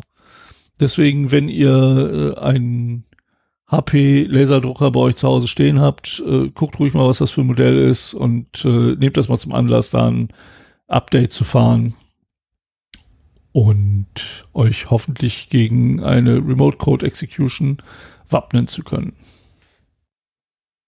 Okay, das ist. So, damit bin ich durch. Ja, und das ist weniger etwas, äh, auf das ich mal gestoßen bin. Weil das, was mir immer passiert ist, dass die, dass die Dinge angefangen haben, die Config-Datei rauszuschreiben. Aber ähm, nee, das ist, das ist nicht das, zum Glück. Aber du bringst mich gleich das auf was machen anderes. sie ja regelmäßig, wenn ich äh, in Schwachstellen ja, genau. Äh, Scan fahre. Genau. Also ob es die Config-Datei ist, kann ich nicht sagen, aber die drucken irgendeine Binärdatei aus Mhm. Mit ganz vielen äh, Steuerzeichen. Page Breaks. Genau. So, ja, Page Break vor allen Dingen. Mhm. hast du da irgendwie so Seiten mit fünf Steuerzeichen drauf und dann kommt eine neue Seite und dann kommt wieder drei Steuerzeichen und dann kommt wieder eine neue Seite. Ätzend. Ja.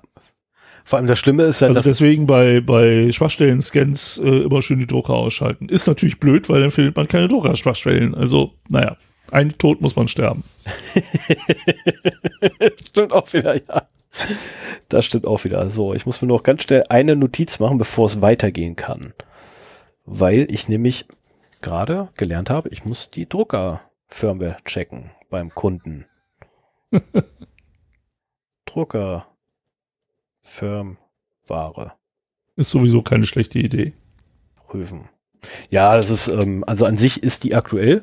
Ich muss nur zusätzlich noch einmal, will ich nochmal drüber gucken. Nicht, dass da der, der äh, Dienstleister, der sich eigentlich um das Gerät kümmert, da wieder mal missgebaut hat. Na, ich meine, der kam ja schon mal an und hat dann gesagt gehabt, ja, es muss Firmware eingespielt werden und dann überreichte er einen Schwung von Firmware-Dateien und sagte, hier, die müsst ihr einspielen. Und äh, der nette, nette Mitarbeiter des Unternehmens ist auch tatsächlich fleißig zum Drucker hingegangen gesagt hat, hey, hier ist die Firmware, spiele sie mal ein. Und der Drucker hat gesagt hat, äh, nein. Ohne weitere Angaben, einfach nur, äh, nein.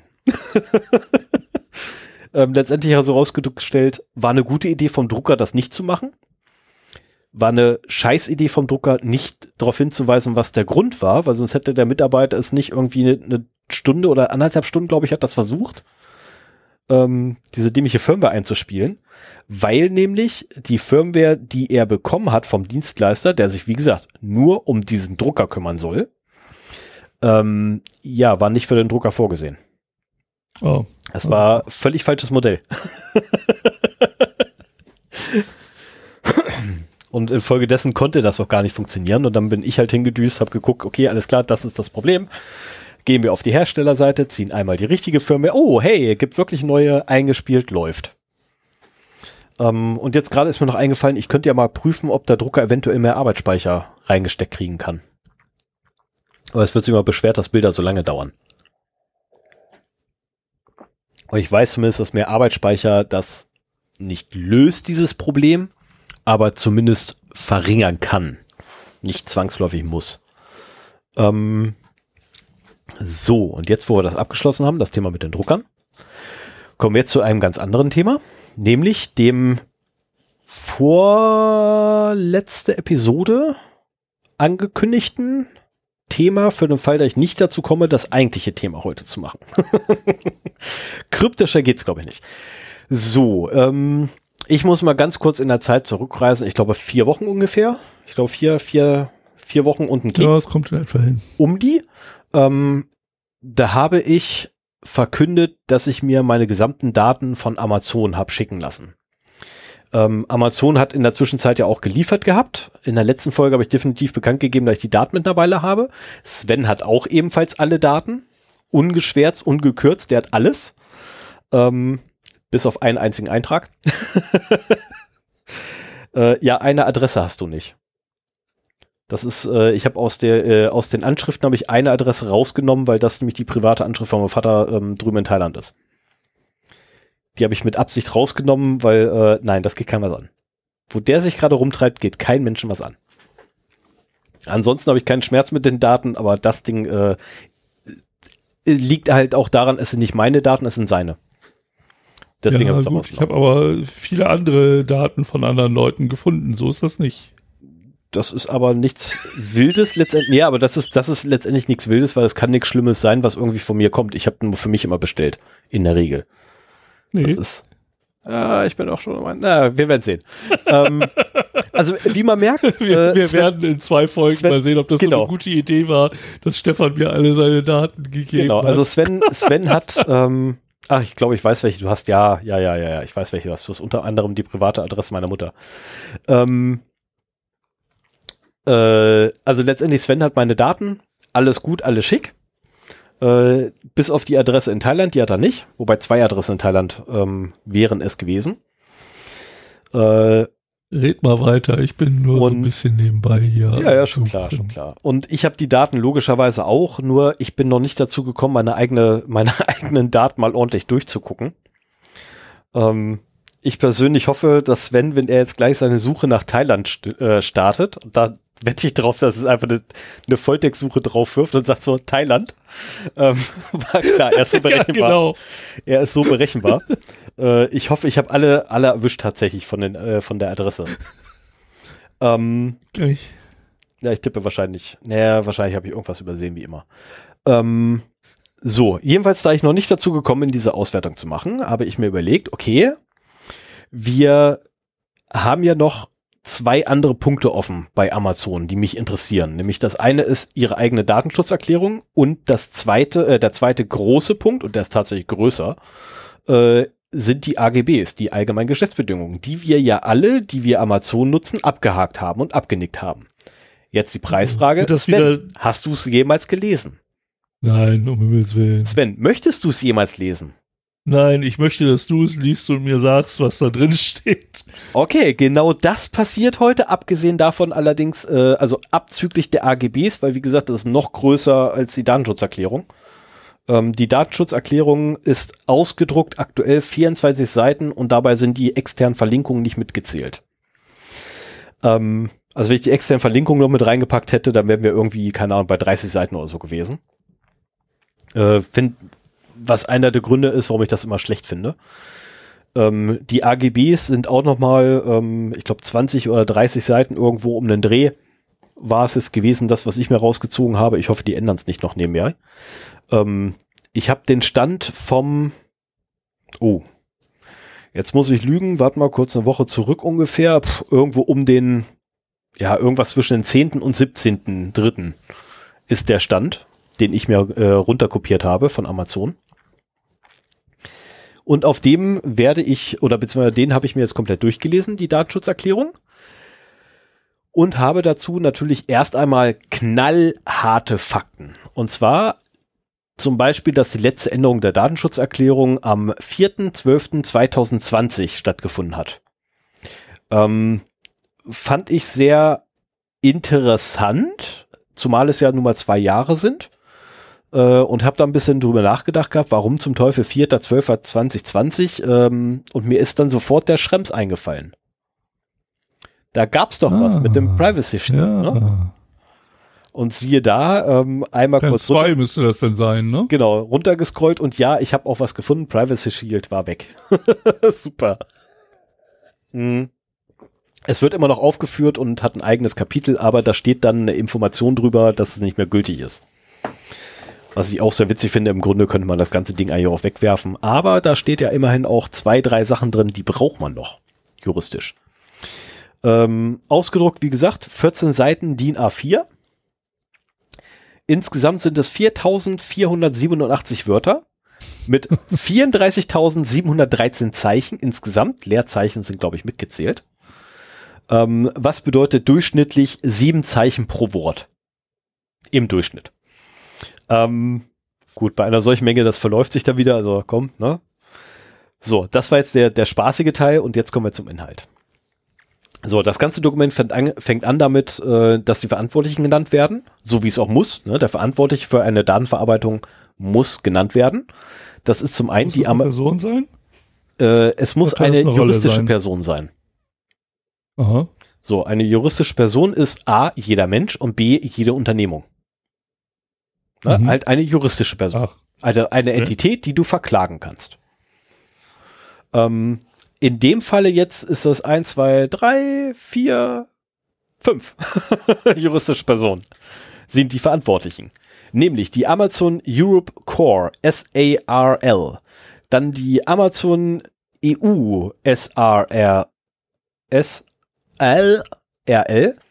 die Amazon Services Europe S Ey, ernsthaft, da, da ist so ein, so ein komisches Betonungsding drauf. Das fällt mir jetzt erst auf.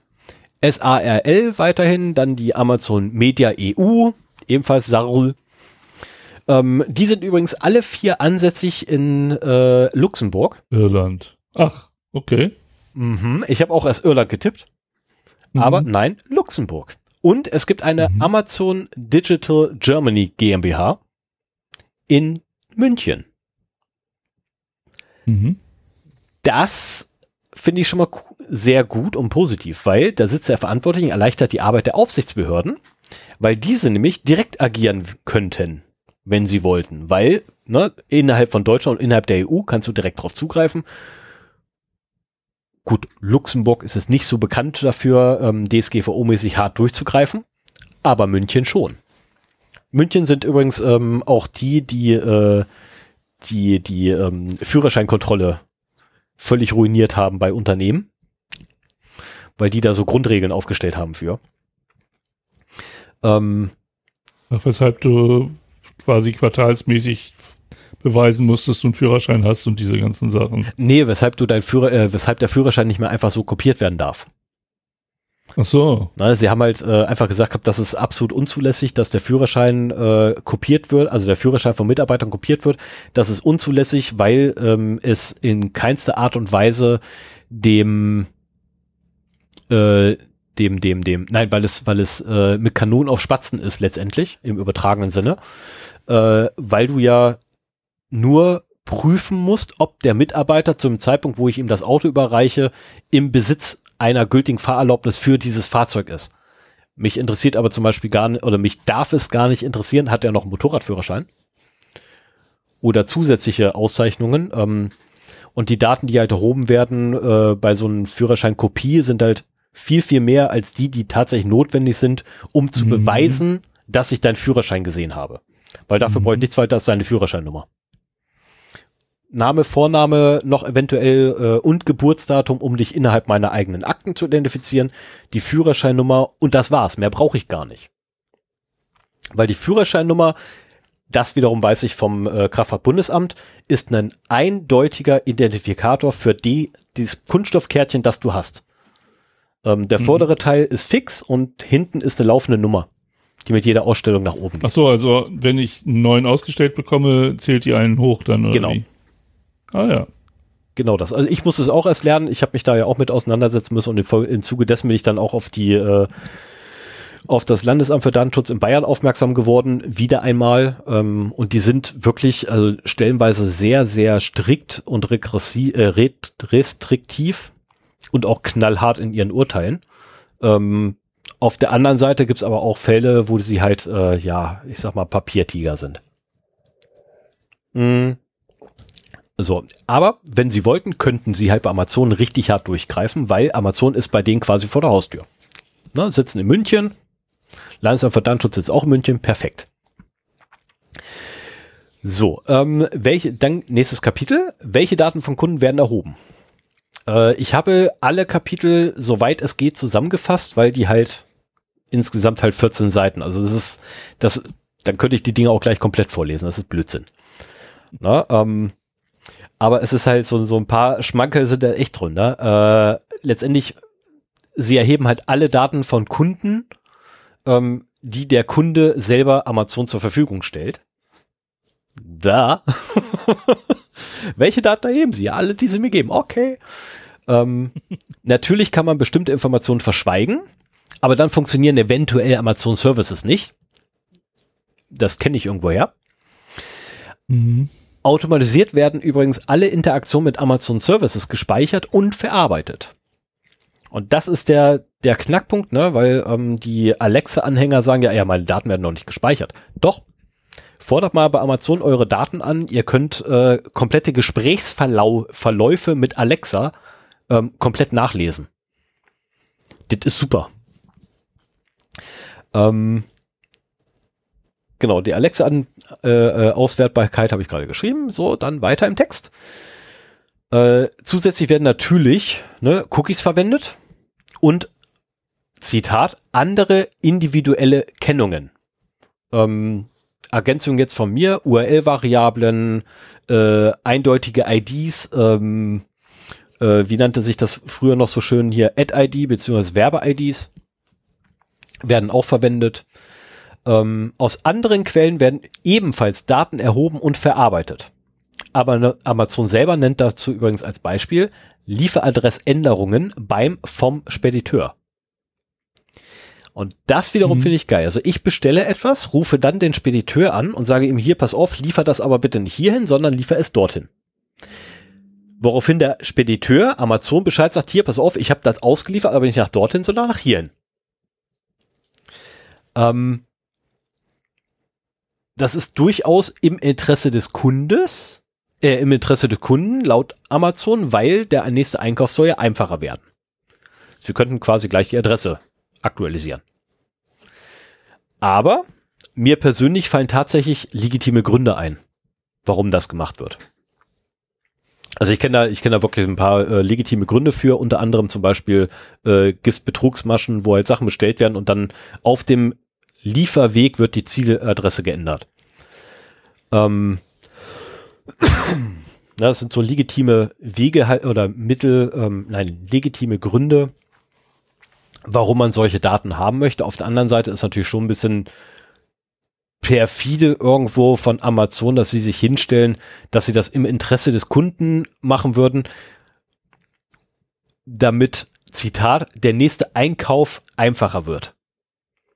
Also also ich, ich will auch nicht zu sehr auf die Auswertung deiner Daten spoilern, aber ähm, mein Eindruck ist vor allen Dingen auch, dass nichts gelöscht wird. Komme ich gleich zu. Okay. Dazu gibt es einen eigenen Punkt. Na, bin ich mal gespannt. Ähm, so, nächstes Kapitel. Für welche Zwecke werden die Daten verarbeitet? Hm. Und natürlich führt Amazon den Klassiker auf. Bereitstellung, Betrieb, Verbesserung von Amazon Services. Da. Ja. Kauf und Lieferung von Produkten und Dienstleistungen. Ja, macht Sinn.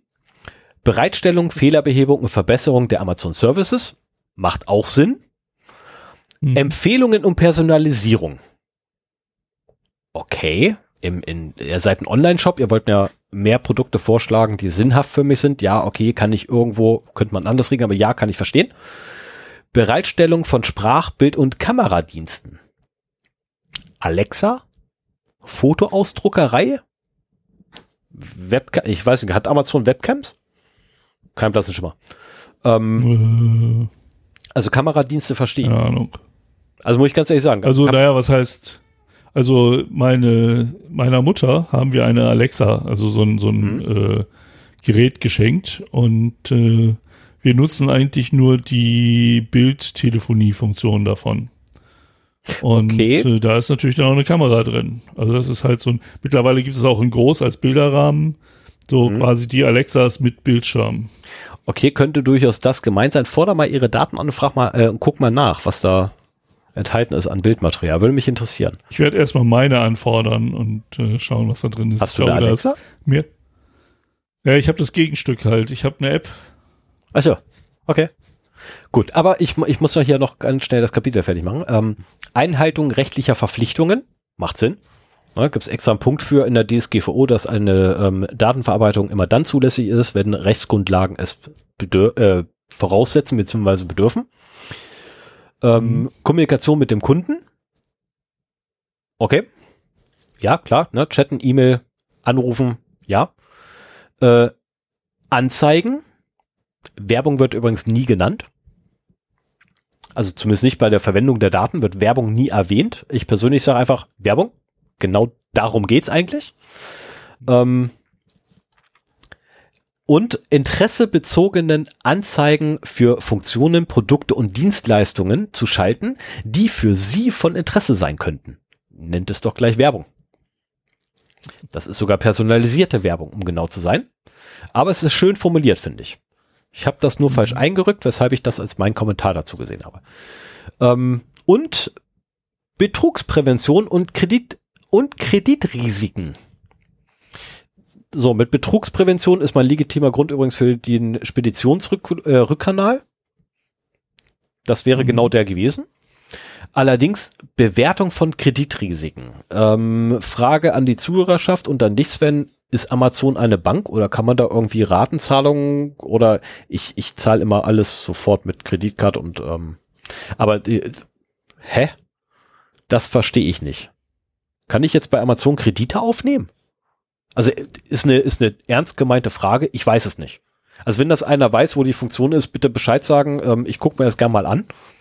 Ja, ähm, du möchtest ja nicht an Leute verkaufen, die die Produkte nicht bezahlen können. Und ich glaube, dass es mehr so darum geht, wenn du, wenn da jemand seit zehn Jahren bei Amazon bestellt und immer pünktlich seine Sachen, sein Konto war immer gedeckt und so weiter, dann wird auch schon mal vielleicht kulanter reagiert oder du schickst das Paket schon mal los, bevor du äh, sicher weißt, dass das Geld da ist oder sowas. Ne? Also ich könnte mir schon vorstellen, dass, dass das im Interesse eines Händlers ist, die Kreditwürdigkeit, also im übertragenen Sinne seiner Kunden äh, zu kennen. Wenn du einen richtigen Kredit haben willst, geht es eh über Schufa und Santander Band oder Consors Finanz oder irgendwie sowas. Ja, es geht aber in der Regel geht's dann, ähm, wenn wir im vertrieblichen Bereich sind oder im sogenannten Commerce äh, bzw. Äh, E-Commerce-Bereich, geht's hauptsächlich über Bonitätsabgleiche äh, ähm, oder Bonitätskontrollen und die werden hauptsächlich tatsächlich über äh, riesengroße Datenbanken gemacht, äh, in denen beispielsweise bestimmte Adressbereiche, bestimmte Bereiche innerhalb einer Stadt als nieder äh, oder niedriger eingestuft werden als andere Bereiche. Das ist ja bei der Schufa auch ein, ähm, ein großer Kritikpunkt, dass dein Wohnort da in den Score mit eingeht und solche ja. Sachen. Ja, also es gibt tatsächlich Orte im, Brau äh, im Braunschweig, nein, im Braunschweig weiß ich es nicht, aber es gibt Orte Stimmt in Frankfurt, ähm, Frankfurt am Main, äh, gibt es tatsächlich einen Stadtteil, äh, ich habe leider vergessen, welcher das war, äh, aber wenn man dort gewohnt hat, konnte man beispielsweise bei Online-Händlern, ähm, die ebenfalls in Frankfurt ansässig waren, das war das Witzige dabei, äh, war man nicht in der Lage, auf Rechnung zu bestellen. Das ging nicht. Das ging immer nur auf Vorkasse. Alles, also egal, du konntest da 20 Jahre lang immer pünktlich deine Rechnung beglichen haben. Du konntest nicht auf Rechnung zahlen. Mhm. Ging nicht. Ja, Zahlen Einfach, auf Rechnung habe ich ganz vergessen. Das ist natürlich auch noch überhaupt so ein Anwendungspunkt dafür, ne? Wenn erst die Ware rausgeht und dann das Geld ja. drankommt. Ja, ja, ja. Okay, das ist ja bei, bei Kredit. Ja, ja, ja. So, und der wichtigste Punkt für allen, von allen natürlich, ne, wenn es darum geht, wofür verwenden wir ihre Daten? Äh, Zwecke, für die wir ihre Einwilligung einholen. Ja, darf man nie vergessen. Das ist tatsächlich ein sehr wichtiger Punkt, den darf man nie vergessen. Ja. Ähm, der ist wirklich, also auch wenn, wenn sollte irgendwie jemand äh, Datenschutzbeauftragter sein oder die Datenschutzrichtlinie des Unternehmens irgendwie, äh, beziehungsweise Datenschutzerklärung des Unternehmens irgendwie beeinflussen können, das ist ein Punkt, der sollte in jeder Datenschutzerklärung drinstehen. Und das kann man auch so pauschal reinschreiben, weil dann, wenn die, wenn die, das Einverständnis eingeholt wird, ja der konkrete Zweck für dieses Einverständnis genannt wird. Genau, muss, muss, er muss genannt werden, weil andernfalls hast du keine mhm. informiertes, äh, keine informierte Entscheidung getroffen. Mhm. Ähm, wie es in der DSGVO heißt. Ähm, so, nächstes Kapitel. Möchtest du schon irgendwas reinschmeißen? Nö. Okay. Also ich das nächste, auch immer rein, wenn es mir passt. Ja, mir persönlich wäre es lieber, wenn du nach den Kapiteln oder zwischen den Kapiteln oder so, das wäre super. da wirst du mich nicht mehr zu kriegen. Ach, schade. ähm, ich glaube, dafür bin ich dazu oft reingegrätscht. Äh, nächstes Kapitel in der Datenschutzerklärung äh, ist dann, was hatte, das, die Überschrift übrigens der Kapitel sind original von Amazon. Ne, das ist nicht jetzt irgendwie von mir. Was hat es mit Cookies und anderen Kennungen auf sich? Ähm, letztendlich, was, was wird benutzt? Cookies und ähnliche Technologien. Und zwar zu dem Zwecke, um ihr Einkaufserlebnis zu verbessern, unsere Dienste bereitzustellen, um zu verstehen, wie Kunden unsere Dienste nutzen und so Verbesserungen vorzunehmen. Soweit alles gut, kann ich nachvollziehen. Und dann kommt noch ein kleiner Zusatz in einem Nebensatz. Auch bestimmte genehmigte Dritte verwenden diese Technologien im Zusammenhang mit unseren Anzeigen. Welche Dritte? Wurden nie genannt. Keine Ahnung, aber dazu gibt es ja noch ein Kapitel. Na, es gibt auch ein Kapitel Weitergabe von Daten. Okay, guck mal da mal dann nach. Mhm. So. Oh, gibt Amazon Europe persönliche Informationen weiter? Gerade von gesprochen. So, das ist die äh, Kapitelüberschrift oder? Das ist die nächste Überschrift, ja. Ah ja. Also das ja, ist in Form einer FAQ gefallen. Ja, tatsächlich. Also ich ich äh, ich habe ein Fazit dazu. Äh, ich will dem jetzt nicht vorgreifen. Mhm. Ähm, aber sagen wir es mal so, das Lesen fand, also das Lesen der Datenschutzerklärung war echt angenehm. Anstrengend, aber angenehm. Da gibt's anstrengendere, das ja. kann ich mir vorstellen, ja. Also Ja, ja, guck dir Facebook an. Mach die Datenschutzerklärung von nee, Facebook. mach ich nicht. Die ist wirklich anst noch anstrengender zu lesen. Aber gut, gibt Amazon Europe persönliche Informationen weiter. Information, Impfer, Impf, Impf. So, nochmal. Informationen. Entschuldigung vielmals, liebe Hörerinnen und Hörer, für diesen Versprecher. Er wurde eben präsentiert von Dummheit. Informationen über unsere Kunden sind ein wichtiger Teil unseres Geschäfts. Da muss ich ganz ehrlich sagen, ich habe selten so ehrliche Worte gelesen. Also, welches Unternehmen fällt dir sofort ein, das irgendwann einmal in einer Datenschutzerklärung gesagt hat, deine Daten sind unser Geschäft? Dazu muss ich erstmal die Datenschutzvereinbarung äh, lesen. Ja, also bitte. Wofür gibt's Aber mich? dafür habe ich dich ja. Ich wollte gerade sagen, sag doch einfach nur welche. sag aber hier, das ist dein nächstes Thema. Und ich lese sie dich auslasten Ist kein Thema. fürs Jahr. Ja, das ist, also wir können auch gerne, äh, ich kann auch gerne hier irgendwann mal so ein, so ein, so ein ähm, halb oder ein Jahr lang nur Datenschutzerklärungen machen, Wow, wo die Hörer, nee, nee, wo die nee, Hörer sogar bestimmen dürfen, welche. ähm, machen wir mal Doodle dazu. aber es geht weiter. Es gehört jedoch nicht zu unserem Geschäft, die persönlichen Informationen unserer, Da- äh, unserer Kunden zu verkaufen. Und diesen Satz merken wir uns jetzt. Weil es geht noch weiter. Sie haben nichts von Verschenken gesagt. Nee, natürlich nicht. Aber wir merken uns das, ne? Es geht noch weiter. Sie haben also kein Geschäftsmodell darauf basierend. Okay. Also kein, kein Monetarisierungsmodell auf deinen Daten oder dei- die Weitergabe von Daten von dir. Das merken wir uns jetzt. Wir geben persönliche Informationen von Kunden ausschließlich in dem im Folgenden beschriebenen Umfang und ausschließlich an Amazon.com Incorporated und an Tochtergesellschaften, die von Amazon.com Inc. beherrscht werden weiter, die entweder dieser Datenschutzerklärung unterliegen oder Maßnahmen umsetzen, die mindestens ebenso viel Schutz bieten wie die in dieser Datenschutzerklärung. Das müssen wir uns auch noch merken übrigens zusätzlich. Ne, Also Empfänger sind ähm, nein, erstmal, sie geben keine persönlichen Informationen der Kunden raus, ne, um, also verkäuflich, die veräußern sie nicht. Äh, und zusätzlich geben sie ja Daten nur raus an äh, Tochtergesellschaften von Amazon.com Incorporated, dem amerikanischen Mutterkonzern. So, und dann kommt, äh, ja, für Transaktionen mit Dritten wird natürlich Daten weitergegeben. Okay. Wir stellen Ihnen Dienste, Produkte, Apps oder Skills zur Verfügung, die von Dritten zur Nutzung auf oder durch Amazon Services bereitgestellt werden. Soweit so gut. Hat man sich den Satz vorhin gemerkt? Ja, natürlich haben wir das gemacht. Ne? Nur Amazon werden Daten weitergegeben. Okay. Dann lesen wir mal kurz weiter. Ähm, beispielsweise Produkte von Drittanbietern bestellen, Apps von Drittanbietern aus Apple, äh, aus App Stores und Skills von Drittanbietern über Alexa Sprachdienste aktivieren. Okay, noch nichts Verwerfliches.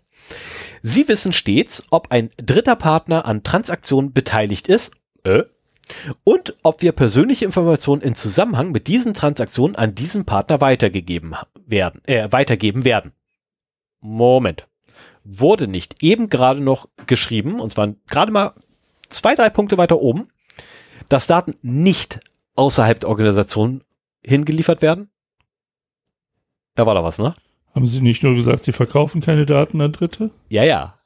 Genau. Ein Schelm, der jetzt Böses denkt, ne? Ist sicher ein Missverständnis. Meinerseits. Mit Sicherheit. Drittdienstleister erhalten übrigens auch ähm, personenbezogene Daten oder persönliche Daten, wie es hier immer genannt wird. Es sind aber personenbezogene Daten. Äh, macht Sinn. Unterauftragnehmer etc. Das macht ja Sinn, ne? Ich meine, der Hermes Fregel muss wissen, wo er hin muss. Oder Freglin.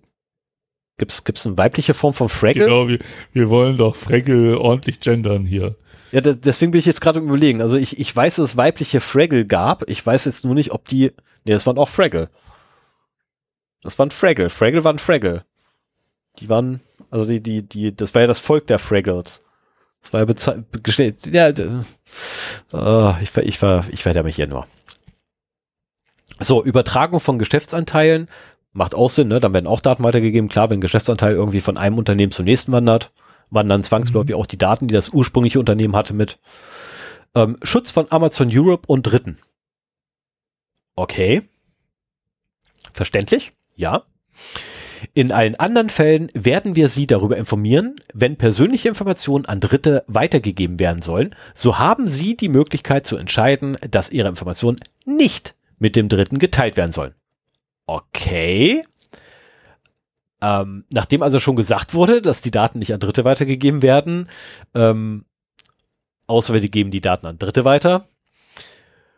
Und äh, verkauft, verkauft, verkauft und äh, bereits auch ziemlich jede Begründung gezogen wurde, die irgendwie im Lehrbuch steht, äh, warum, warum man letztendlich Daten an Dritte weitergeben sollte, äh, kommt jetzt nochmal so, äh, ja, wir geben es doch an Dritte weiter. Ähm, aber letztendlich äh, bedeutet das halt übersetzt alles, was davor gestanden ist. Wenn eine Datenweitergabe nicht mit der Datenschutzerklärung gerechtfertigt werden kann, dann fragen wir dich, da wir aber bereits alles inklusive rechtlicher Gründe angeführt haben, sind das nicht so viele, die da jetzt irgendwie noch kommen sollten. Ähm, so, die Datenübermittlung an Länder außerhalb des europäischen Wirtschaftsraums, ähm, ja, die findet auch statt. Logischerweise, ne, Amazon.com. Obwohl ursprünglich noch gesagt wurde, äh, nee, mach mal nicht, aber nee, ist trotzdem drin, finde ich gut, steht da wenigstens. Und natürlich Standardvertragsklauseln und entsprechende Zusicherungen, dass geltendes Recht eingehandelt, äh, eingehalten werden. So, ganz kurz Erklärung, was sind die Standardvertragsklauseln? Die Standardvertragsklauseln der Europäischen Union ähm, sind letztendlich der Versuch, den Privacy Shield 1, 2 und irgendwas war dazwischen, äh, Safe Harbor und Safe Harbor ähm, zu ersetzen. Gibt schon zwei Privacy Shields? Es gab. Es gab Safe Harbor und Privacy, Privacy Shield. Gab es nicht zweimal Privacy Shield? Da gab es auch irgendwie nee, zwei Sachen nee. von. Na egal. Safe Harbor, Schrems, das Privacy Shield, Schrems 2. So rum wird der Schuh aus. Okay, Entschuldigung, dann war es der, äh, der Safe Harbor Privacy Shield, äh, der ersetzt werden soll. Und ähm, da wurde dann gesagt, okay, damit irgendwie trotzdem noch Geschäft mit den USA gemacht werden kann, haben wir Standardvertragsklauseln. Äh, auf diese müssen sich beide Parteien, die da in irgendeiner Weise Daten austauschen, äh, einigen und ähm, nein, darauf verständigen und auch die Einhaltung dieser Vertragsklauseln zusichern, weil wir alle wissen, eine Zusicherung ist genauso viel wert wie das Papier, woraus beschrieben ist. Ähm, und dann dürfen die Daten auch weiterhin in die USA geliefert werden oder sonstige Drittstaaten. Ich nehme es nur die USA als Beispiel, um Himmels Willen. Also Thailand, Japan, China sind genauso schlimm. Also um Himmels Willen. Da gibt es sogar noch schlimmere. Also in, in Singapur beispielsweise ist noch krasser, äh, aber anderes Thema. So, nächste, nächstes Kapitel. Wie sicher sind Informationen über mich? Ich finde diese Überschriften allein schon gut. Da braucht ihr mir wesentlich keine, mhm. keine Gedanken machen, wie ich die einzelnen Passagen überschreiben möchte. Haben die denn alles abgehakt, was äh, die DSGVO erfordert? Kommen wir noch zu. Bei der Entwicklung unserer Systeme und Geräte berücksichtigen wir ihre Sicherheit und Privatsphäre. Okay, wie war das? Alexa hat irgendwie Sachen mitgehört, die nicht mitgehört werden sollten. Da war es und an, an, an Amazon übermittelt. Da haben sie mit Sicherheit auch die Privatsphäre super respektiert. Da wette ich drauf. Bei Übertragung, Ach so, genau. Ähm, das Ganze machen sie übrigens, indem sie beispielsweise bei der Übertragung, äh, um diese zu schützen, Zitat, benutzen wir Verschlüsselungsprotokolle und Verschlüsselungssoftware. Okay, ihr habt ein SSL-Zertifikat und ihr benutzt wahrscheinlich IS 256. Tippe ich jetzt mal drauf. Macht Sinn. Ähm, bei Umgang mit Kreditkarten befolgen wir den Payment Card Industry Industry Data Security Standard allein diese Wortkonstruktion. Allein für diese Wortkonstruktion gehört derjenige, der das Ding geschrieben hat, erschlagen. Und ich meine jetzt nicht denjenigen, der die, der die Datenschutzerklärung geschrieben hat, ich meine denjenigen, der den Payment Card Industry Data Security Standard geschrieben hat. Der gehört erschlagen dafür, allein für diese Bezeichnung. Ähm, wir unterhalten physische, elektronische und verfahrenstechnische Sicherheitsmaßnahmen ja, Sicherheitsmaßnahmen im Zusammenhang mit der Erhebung, dem Speichern und der Offenlegung von persönlichen Informationen unserer Kunden. Moment, Offenlegen unserer Kunden, uns, unserer Kundeninformationen. Ja, Offenlegung der Kundeninformationen ist ebenfalls ein, ähm, ein wichtiger Teil, weil wenn beispielsweise eine Behörde bei, äh, bei uns vorbeiläuft und sagt so, hey, wir hätten ganz gerne mal ihre Daten, weil ähm, ne, da gibt's halt äh, Beschwerden, dann muss oder ist man teilweise sogar verpflichtet, äh, personenbezogene Daten offenzulegen oder es kommt die Polizei vorbei und oder der BGS oder Polizei, BGS, LKA, BKA, whatever und sagt hier, wir hätten ganz gerne mal die Daten. Natürlich mit richterlichen Beschluss dazu. Ne? Also bitte, richterlicher Vorbehalt. Also spricht halt irgendein Richter nachts um, drei, äh, um 23 Uhr noch mal schnell unterschrieben, damit er Ruhe hat. Ähm, dann ist man leider verpflichtet, nein, zum Glück auch äh, in gewissen Fällen ähm, verpflichtet, die Daten rauszurücken, ähm, weil nämlich ja dann Rechtsmittel gewahrt werden müssen. Rechtsmittel? Oh, ich, ich glaube, ich hole gleich die DSGVO raus und gucke nochmal nach, wie genau der, die Formulierung war. Ähm, nee, wir wollen dir nicht beim Blättern zuhören. Nee, das hat nichts mit Wettern zu tun. Es geht einfach nur darum, dass ich die, das finde ich schnell. Das ist, ich habe dann äh, so, so, so einen Marker drin in dem Teil. Das ist hier, äh, oh, lass mich lügen, ich glaube, ich glaube, das war 6H. Ähm, 6F ist Inter äh, äh, berechtigtes Interesse. Nee, davor kommt das noch. Ich glaube E. Müsste E, glaube ich, gewesen sein. 6E. Ähm, unsere Geräte, äh, da genau, unsere Geräte bieten Sicherheitsfunktionen zum Schutz vor unberechtigtem Zugriff und Datenverlust. Da habe ich mir ehrlich gesagt die Frage gestellt, was definiert ihr als Datenverlust? Wenn ihr meine Daten verliert, weil die bei euch irgendwie abhandengekommen sind, äh, in einem in Schredder gelandet sind aus Versehen oder jemand Böses sie gekriegt hat oder dass ich die Daten verliere und sie bei mir aus Versehen geschreddert werden. Ich bin mir nicht ganz sicher, welch, welchen Punkt davon die meinen, ähm, hab allerdings eine Vermutung. Ähm, für sie ist es wichtig, sich gegen unbefugten Zugang zu ihrem Passwort, ihren Computern, Geräten und Apps zu schützen. Ja, okay, jetzt kommt wieder der, der typische ne, Disclaimer. Ähm, hier drückt man letztendlich die Verantwortung an den Kunden wieder ab, äh, weil ja, es ist in gewisser Weise berechtigt, ne? Bitte benutze ein starkes Passwort und ne, bitte benutze das Passwort nur einmalig, bla bla bla. Äh, was sie allerdings nicht erwähnen, ist, dass sie bei es Nutzern beispielsweise sehr einfach machen, das Passwort Passwort 123 zu verwenden. Ähm, ich habe es ausprobiert, man dürfte es dahingehend ändern. Oh, Alles klein geschrieben. Okay. Ähm, das verraten sie einem nicht, dass sie da äh, keinerlei Maßstab für haben oder nicht, nicht mal Sie könnten ja eigentlich erzwingen, dass ein sicheres Passwort verwendet, also ein. Also Sie haben keine Mindeststandards, was das Nein. angeht. Die, du kannst ja auch äh, Zwei-Faktor-Authentifizierung bei Amazon benutzen. Aber, du kannst, ähm, musst aber nicht. Und das ist eben der ja, Punkt. Eben. Also sie machen es dir halt so einfach wie möglich, dass du da Kunde bist. Der Punkt ist ja noch verständlich. Aber dann beim Pass muss das Passwort denn haben? Ich glaube, sechs waren es. Ich glaube, es waren sechs. Okay. Sechs oder acht. Bin ich mir nicht ganz sicher. Also sie haben zumindest eine Länge drin, ja, aber dann, da hört es aber auch schon auf.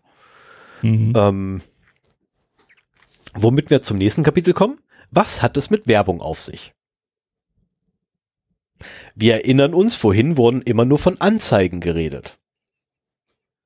Und hier kommt allen Ernstes ein eigenes Kapitel mit der Überschrift Was hat es mit Werbung auf sich? Mhm. Werbung von Dritten und Links zu anderen Webseiten. Okay. Amazon Services beinhaltet Werbung von Dritten und Links zu anderen Webseiten und Apps. Dritte die Werbepartner sind, können Informationen über sie sammeln, wenn sie mit deren Inhalten, Werbung und Dienstleistungen interagieren. Okay, also jemand kann Werbung bei Amazon quasi schalten. Wenn ich das richtig gerade interpretiere. Ähm, oder über das Amazon eigene Werbevermarktungsnetzwerk äh, einfach Werbung auf anderen Webseiten als Amazon schalten und dann kann man da draufklicken und kriegen sie logischerweise Daten von mir. Ne? Und ähm, total witzig. Und das wiederum sagt so, äh, ja, wir geben ihre Daten halt gar nicht weiter. Das machen sie. ne? Wo ich auch denke so, ja, okay. Ich weiß, warum ihr das tut. Ich finde es nicht gut, dass ihr es tut. Ich finde es unmoralisch, dass ihr das so tut. Aber okay, wenn ihr die Schuld unbedingt auf eure Kunden abwälzen wollt, bitte. Ähm, ich glaube, das ist ein beliebter Zug, das so zu machen. Ja, leider. Nutzung von Werbedienstleistungen Dritter. Oh. Wir stellen Werbefilm, äh, Werbefirmen Informationen zur Verfügung, die es ihnen ermöglichen, ihnen nützlichere und relevantere Amazon-Anzeigen zu liefern und deren Wirksamkeit zu messen. Moment, wollte ich gerade noch gesagt habe, dass meine Daten gar nicht äh, irgendwie verkauft werden? Verkauft, ja. Ja, ja, Moment. Also ich kann, ich kann Werbung bei denen schalten. Dafür bezahle ich Geld. Kriege dann Informationen von die, also ich, ich bezahle dich dafür, dass du meine Werbung aus, auslieferst, kriege im Gegenzug Informationen von dir, damit ich auch wirklich targeten kann. Ja, aber das ist das, was du ja selber als Werbetreibender bekommst. Das hatten wir ja davor. Hier geht es darum, dass äh, Amazon die Daten zur Verfügung stellt und wahrscheinlich sogar dafür bezahlt, dass halt Inbound-Werbung geschaltet wird. Das, was du eben hattest, war Outbound. Also sprich, das war Werbung innerhalb von Amazon. Ja, Amazon selber hat ein eigenes Werbenetzwerk. Ja, und das ist das mit dem Outbound, äh, mit dem, mit dem In. Hm? Ach so, ja. Ja, ja. Das ist, das ist nämlich das, was man mit dazu wissen muss. Amazon selber hat ein eigenes Werbenetzwerk. Und du findest auch auf externen Seiten, die nichts mit Amazon zu tun haben, Werbung aus Amazon-Werbenetzwerken. Und dann wird's wieder ein bisschen schräg, das Ganze, wenn man da, da erstmal hintergestiegen ist. Ich habe auch eine ganze Weile suchen müssen. Ja, ähm, aber wenn du das machst, dann gibt doch der Werbetreibende nur an, dass er irgendwie weiße Männer von einem Kind im Alter von 40 bis 60 targeten will mit erhöhtem Einkommen oder irgendwie sowas. Und ja. äh, dann ist es ja schon wieder Amazon und das, das Werbenetzwerk, das dann eben diesen Match macht. Ist völlig Damit korrekt. Und, ja äh, Amazon selber ähm, weist auch explizit nochmal darauf hin, dass der Nutzer nicht infizierbar wäre, äh, jedoch eine Werbe-ID verwendet werden würde, um explizit mich zu targeten. Ach, ähm, okay. Kurze Frage, mit einer Werbe-ID, da war doch mal was, ne? Das ist so, glaube ich, irgendwie Identifizierung von einzelnen Nutzern. Ist da nicht mal äh, Microsoft mit auf die, auf die Klappe gefallen, als sie einfach so eine Werbe-ID eingeführt haben und die Nutzer nicht informiert haben? Also das, ja. Android und Apple-Handys haben sowas auch und mittlerweile kannst du da out-opten. Genau, mittlerweile gibt es da zumindest ein Opt-out. Bei Microsoft gibt es das auch. Äh, bei der Installation bzw. bei der Erstanrichtung eines Nutzeraccounts ähm, immer unten wählen. Äh, ich habe vergessen, wie, der, wie das heißt. Das ist ja, das wird ja dann so dargestellt, so wenn du das deaktivierst, dann kriegst du keine passende Werbung mehr, dann kriegst du lauter Bullshit-Werbung und wenn du uns erlaubst, dich zu tracken, dann kriegst du gute Werbung. Genau, dann kriegst du Werbung, die dich wirklich interessiert. Ja. Jetzt mal ganz ehrlich, wenn ich Werbung kriegen würde, die mich interessieren würde, wäre ich arm. ich wäre bettelarm. ja. Ähm, Einige Werbefirmen, ich mach mal weiter hier, ne? Einige Werbefirmen mhm. verwenden diese Informationen auch, um ihnen relevante Anzeigen von anderen Werbetreibenden anzuzeigen. Somit gehen also meine Informationen jetzt nicht nur, nicht nur zu Dritten, sondern sogar zu Vierten. Oder zu vierte, an die vierte Partei. Na, ich meine, man sagt immer so, ne, man spricht ja immer von der dritten Partei, jemand anders als ich. Das ist immer die dritte Partei. Wenn der jetzt nochmal weitergibt, hat das ja quasi einer vierten Partei gegeben. Ähm, das mit der dritten Partei, also Third Party, ist, ist ja immer so, aber was, was ist denn, die erste bin ich und die zweite ist Amazon, oder? Genau, wie? und die dritte Partei ist ja dann okay. der Werbetreibende und dann gibt der das aber nochmal weiter. Mhm. Na, also, ah, ich meine, okay, ich nehme es so hin, also ich nehme es so hin, ich finde das nicht gut, dass es gemacht wird. Na, ich finde, das ist eine Berufspraxis, die verboten gehört. Aber das ist halt Werbeindustrie. Wir ja. werden da nichts, äh, also wir beide werden da nichts gegen ausrichten können. Und ähm, ja, das wäre auch das Kapitel zum Glück. Äh, schön ist übrigens auch das Kapitel, welche Informationen kann ich einsehen? Und oh, ja, erzähl ich wiederhole es. Welche Informationen kann ich einsehen? Und das ist schön. Ihre Informationen in dem Bereich Mein Konto auf unserer Webseite einsehen. Also da kann man sie einsehen. Diese Informationen beinhalten zum Beispiel Ihren Namen, Ihre Adresse, Zahlungsoptionen, Profilinformationen, Informationen bezüglich der Prime-Mitgliedschaft, Haushaltseinstellungen und Ihre vergangenen Bestellungen. Haushaltseinstellungen, muss ich zugeben, kein blassen Schimmer, was die meinen. Ähm, ist aber jetzt so Standard. Also letztendlich, was ich machen kann, ich kann mein Benutzerkonto einblicken. So die Informationen, so typisch, ne? Vorname, Nachname, Adresse. Und das war's. Das, das war der gesamte, das gesamte ja, Kapitel. Du kannst eine Familie da eingeben, also für ein Fire TV ist das ja auch nicht uninteressant, ähm, dass du da verschiedene Profile hast und sowas. Ich glaube, das ist das mit dem Haushalt. Okay. So, und dann gibt es wieder ein neues Kapitel. Welche Wahlmöglichkeiten habe ich? Jetzt muss ich mal ganz kurz gucken. Oh, Gott sei Dank, wir sind fast durch. Welche Mal, das ist so ein trockenes Thema jedes Mal. Welche Wahlmöglichkeiten habe ich? Wenn Sie Fragen oder Einwände bezüglich der Art haben, wie wir Ihre, Person, äh, Ihre persönlichen Informationen, also personenbezogenen Daten, erfassen und verarbeiten, wenden Sie sich bitte an unseren Kundenservice.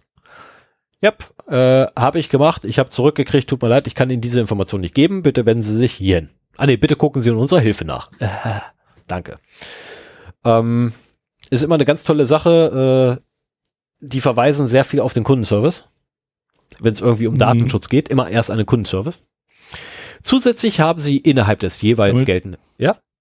Bitte? Damit filterst du wahrscheinlich schon 90 Prozent der Leute raus, die einfach keinen die Bock haben, irgendwie keinen Bock mehr haben, nachdem sie es einmal versucht haben. Wobei ja. der Kundenservice gar nicht schlecht ist. Die wenigen Male, wo ich mit dem in Kontakt war, hat das echt gut funktioniert.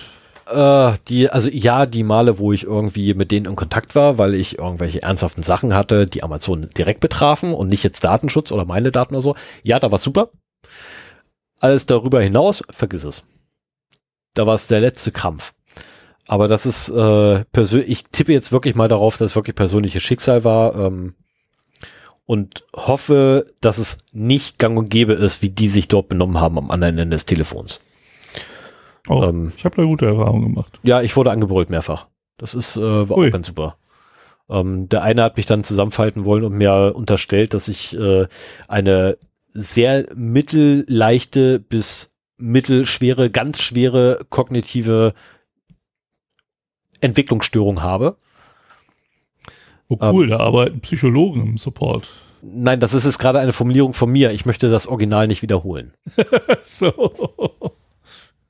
Ne, schon vergessen, ich wollte weniger fluchen. Ah ja. Ne, das ist, ähm, also es war ein, ein schönes Gespräch und als ich ihn dann, den, denjenigen, es war tatsächlich leider ein Kerl, äh, als ich den dann gefragt habe, ob ich doch mal bitte mit seinem Vorgesetzten sprechen könne, äh, hat er einfach aufgelegt. Fand ich schade als ich wieder habe dann gleich sofort wieder angerufen und äh, habe dann eine Dame dran gehabt und habe ihr gesagt, hab, wissen Sie, ich habe gerade telefoniert gehabt und da war ihr Kollege dran. Ich würde ganz gerne mit dessen Vorgesetzten sprechen und leider konnte sie nicht rauskriegen, mit wem ich zuvor geredet habe. Und ich habe dann auch gelernt gehabt, dass sie unterschiedliche Vorgesetzte haben. Ähm, also wahrscheinlich meinte sie die Teamleiter, äh, die Teamleiter und sie war einfach aus einem anderen Team. Ich gehe mal davon ja, aus, dass wirklich. die das so aufgeteilt haben bei sich. Ähm, ansonsten keine Ahnung, kann auch sein, dass die mich da verarschen wollten, ist mir völlig egal mittlerweile, weil irgendwann ist auch vorbei. Ich hab, irgendwann steht man einfach drüber. Nein, ist verkehrt. Irgendwann gibt man sich halt damit ab. So, welche Wahlmöglichkeiten habe ich? Haben wir abgefrühstückt, oder? Wo war ich denn? Äh, nee, wo war ich denn gerade? Sie haben aber nicht äh, genau. bisher nicht gesagt, dass du deine Daten auch anfordern kannst, wie du es getan hast. Ne? So nach dem Motto, du kannst dein, deine Profilinformationen einsehen, aber das Anfordern der Daten ist ja doch ein bisschen versteckter und wird da anscheinend auch nicht erwähnt. Lass mich einfach weitermachen. Vielleicht. Wir sind okay. ja noch nicht am Ende. Na, wir haben jetzt ungefähr Halbzeit. Also tatsächlich vom, vom Dokument sind wir jetzt irgendwie knapp über die Hälfte vom Originaldokument. Äh, was uns jetzt hier angeht, sind wir fast durch. So, welche Wahlmöglichkeiten habe ich? Wenn Sie Fragen oder ein, ach nee, hoppla, das hat man gerade. Verweis auf den Kundenservice, genau, richtig, so. Und dann, mhm. genau, hier kommt das jetzt. Entschuldigung, es tut mir furchtbar leid, hier geht's jetzt wirklich weiter. Zusätzlich haben Sie innerhalb des jeweils geltenden Rechts das Recht, Auskunft, Berichtigung und Löschung Ihrer Person, äh, Ihrer persönlichen Informationen, Ihrer personenbezogenen Daten zu verlangen Weiterhin steht Ihnen das Recht auf Datenübertragbarkeit zu. Das ist übrigens die ähm, Anforderung der eigenen Daten. Sie können unsere Datenverarbeitung, Sie können unserer Datenverarbeitung widersprechen oder in speziellen Fällen die Beschränkung der Datenverarbeitung von uns verlangen. Komme ich gleich zu. Ähm, also erstmal werden mal, finde ich schon mal gut, dass ta mhm. da tatsächlich meine Rechte laut der DSGVO nämlich ähm, genannt werden, nämlich ähm, Einsicht, Berichtigung, Widerspruch und Widerruf. Finde ich super. Ähm, Also Einsicht ist die Datenübertragbarkeit letztendlich, ne? Ähm, gehört mit dazu. Also die, die Datenübertragbarkeit äh, ist, ist totaler Blödsinn, äh, die aufzuführen als Recht, weil letztendlich habe ich das Recht von einem einen Datenverarbeiter alle meine Daten einzufordern. Und er ist verpflichtet, der Datenübertragbarkeit Rechenschaft zu schulden. Also das ist eigentlich genau verdreht ähm, beschrieben in der Datenschutzerklärung. Es ist so aber tatsächlich verständlicher. Muss ich sagen. Ähm und wie so oft, ne, äh, natürlich zur Wahrnehmung der Rechte wenden Sie sich bitte an den Kundenservice. ja, was auch sonst. Ähm, also hauptsächlich an Kundenservice. Bei einer Sache sagen sie, äh, gucken Sie bitte unsere, unsere Hilfe. Ja, da findet man ähm, beispielsweise die Datenübertragbarkeit, wo man dann seine Daten anfordern darf. Das findet man in der Hilfe, nicht irgendwie hier. Also ich hätte erwartet eigentlich, ne, bei, bei Datenschutzerklärung so ein Knopf, puff, hier fragt deine Daten an oder geh dahin, alles da. Ja, oder auch im Profil, im Kundenprofil. Würde ich es auch erwarten? Nein, da musst du erst über die Hilfe gehen. Aber das, das ist ja nichts, was man dem Kunden wirklich so einfach machen möchte. Ich weiß auch nicht, wie viel manuell und wie viel automatisiert denn dabei ist. Bei einem Unternehmen wie Amazon würde ich eigentlich erwarten, dass es alles automatisiert läuft. Ja, ich meine, letztendlich, ich meine, du hast Sonst die Daten gesehen. da auch zu viele Fehler. Ne, ich meine, du hast die Daten gesehen, die ich gekriegt habe, das sind CSV-Dateien. Das ist alles das ist- Mögliche. Das sind E-Mails, das sind CSV-Dateien, das sind JSON-Dateien, das sind XML-Dateien, Ja, aber das das ist sind halt alles, Textdateien, das sind PDF-Dateien. genau, alles aus dem Rechner. PDF bin ich übrigens der Meinung, zählt nicht als, äh, als, als ähm, Datenübertragbarkeit Rechenschaft geschuldet. Beim PDF wieder irgendwo anders Die einzulesen. PDFs sind auch meistens Anleitungen, wie du die CSVs liest. Also das hat mich sehr so, überrascht, okay. das zu finden. Okay, Entschuldigung, dann habe ich nichts gehabt, aufs Gegenteil. Die habe ich nämlich noch nicht reingeguckt. Ähm, so, dann äh, ganz wichtiges Kapitel jetzt. Dürfen Kinder Amazon Services benutzen? Ich mach's kurz. Nein. Alles unter 18 darf es nicht verwenden, Ende. Äh, ich glaube, sie, sie schreiben, glaube ich, unter 16. Ich müsste jetzt tatsächlich in das Originaldokument nochmal reingucken. Ich glaube, sie schreiben unter 16. Ähm, hat allerdings tatsächlich einen juristischen Hintergrund, warum sie das machen, weil nämlich die Daten von Kindern äh, explizit als schutzwürdig einge oder als besonders schützenswert eingestuft werden laut DSGVO und unter anderem zum Beispiel eine Risikofolgenabschätzung für jedes einzelne Datum erstellt werden müsste und für jeden Absolut. einzelnen Verarbeitungsschritt. Nicht nur für eine Verarbeitung, sondern wirklich für jeden einzelnen Verarbeitungsschritt. Ähm, habe ich auch letztens erst gelernt, dass ich da bei der letzten Risikofolgenabschätzung, Entschuldigung, ähm, äh, Datenschutzfolgenabschätzung, es ist eine Risikofolgenabschätzung, äh, einen Fehler gemacht habe, nämlich nicht bezogen auf, oder nein, ich habe es immer äh, auf, auf die Gesamtverarbeitung, ja, also vorne rein, hinten raus, äh, gemacht gehabt und habe dann feststellen müssen, nein, ich muss es auf jeden einzelnen Schritt der Verarbeitung machen.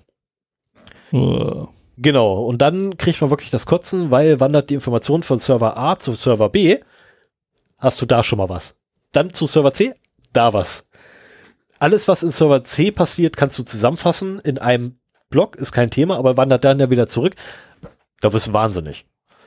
Ähm, und das ist der Grund letztendlich, warum äh, Amazon sagt, alles unter diesem Alter einfach abgeschnitten. Ich habe zwar 18 hier hingeschrieben, aber ich bin mir gerade nicht sicher, ob da sogar 16 eventuell steht, weil 16 ist jugendlich nach deutschem Recht. Äh, ich bin mir gerade nicht sicher. Ähm, Sven, könntest du mal schnell die Datenschutzerklärung? Ah, nee, brauchst du gar nicht. nee. Habe ich mir gedacht, habe ich mir gebracht. Brauchst du auch nicht, weil ich äh, habe ja ein Dokument hier bei mir auf dem Rechner drauf liegen und rein theoretisch müsste ich nämlich in zuletzt verwendete Dokumente die Datenschutzerklärung haben und dort kann ich einfach nachgucken.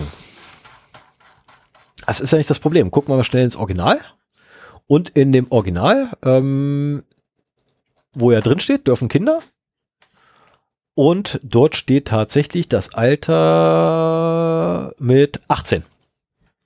Ah ja. 18. Lebensjahr, okay, weil während Volljährigkeit voll geschäftsfähig. Okay, macht Sinn. So, ähm, und jetzt kommt der Punkt, der Sven am meisten interessiert. Wie lange speichern wir Ihre persönlichen Informationen? Schrägstrich personenbezogene Daten.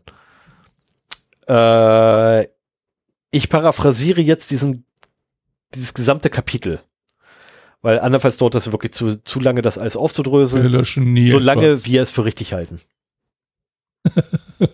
Okay. Ähm, das ist tatsächlich die Zusammenfassung äh, in 1, 2, 3, 4, 5 Wörtern, was die irgendwie auf einer halben Seite haben. Ja, das ist so, äh, solange wir damit auch irgendwas anfangen können, behalten wir deine Daten. Also sprich, solange ich Bock drauf habe.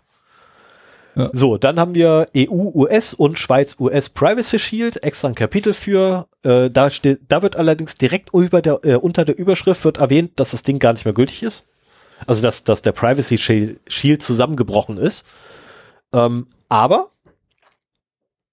aber dass die, äh, dass man sich weiterhin an die Verpflichtungen, die damals abgegeben wurden oder äh, eingegangen wurden, dass man sich weiterhin daran halten würde. Ähm, und Mhm. dass der Schiedsstand, also sprich der, die, die, die, der Sitz der Schiedsstelle, sollten irgendwelche frei, frei, äh, Streitfragen auftreten, immer in den USA ist. Und der Gerichtsstand übrigens auch immer in den USA ist.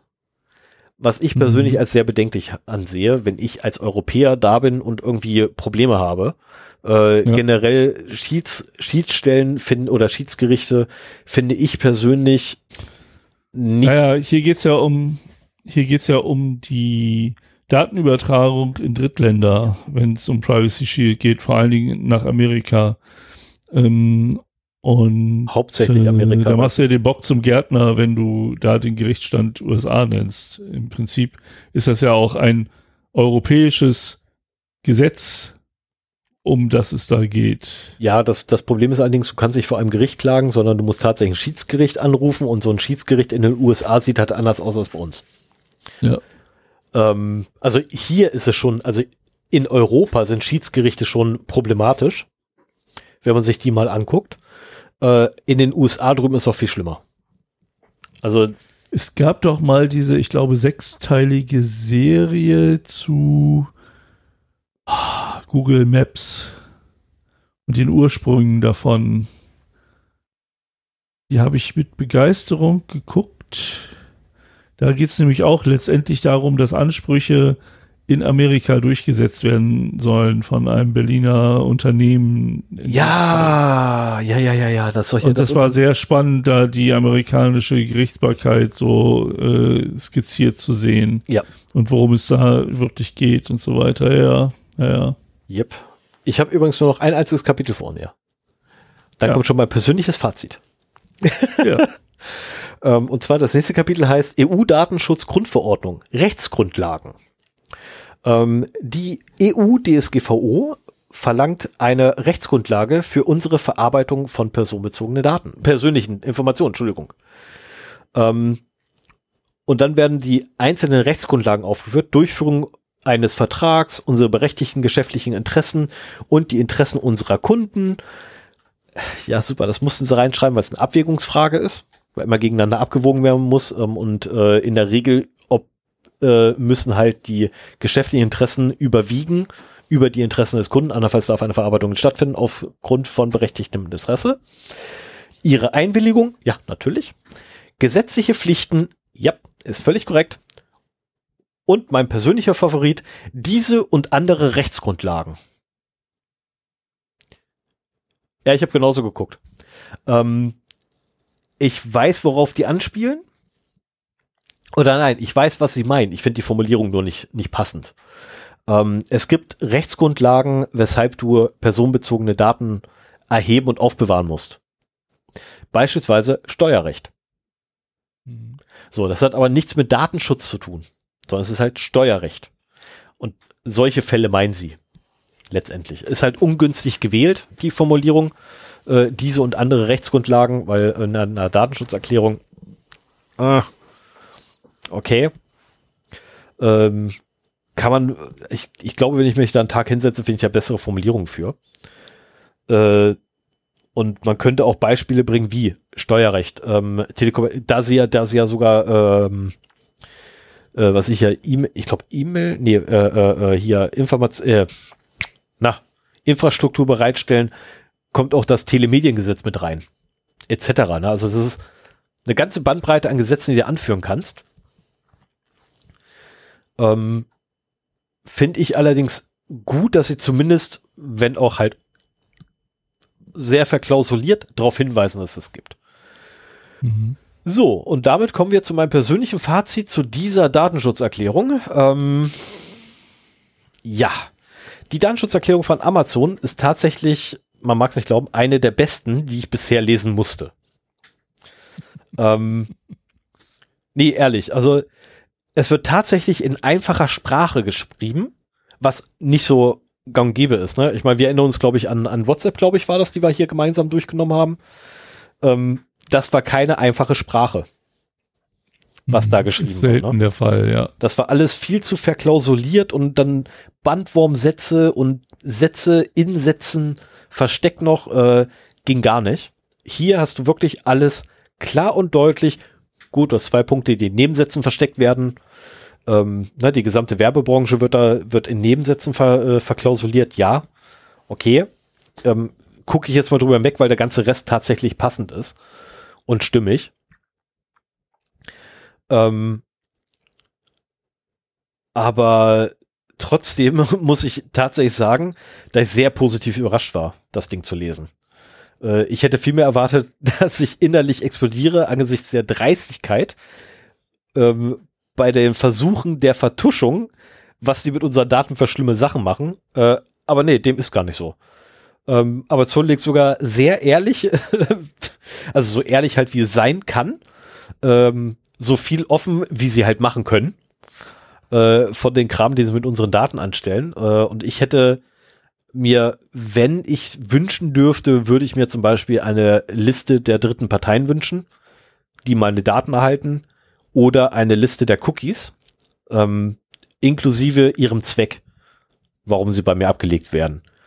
Ähm, und jetzt noch ein lustiger Funfact zum Schluss, äh, weil ich glaube, dass kaum einer es direkt rausgehört hat.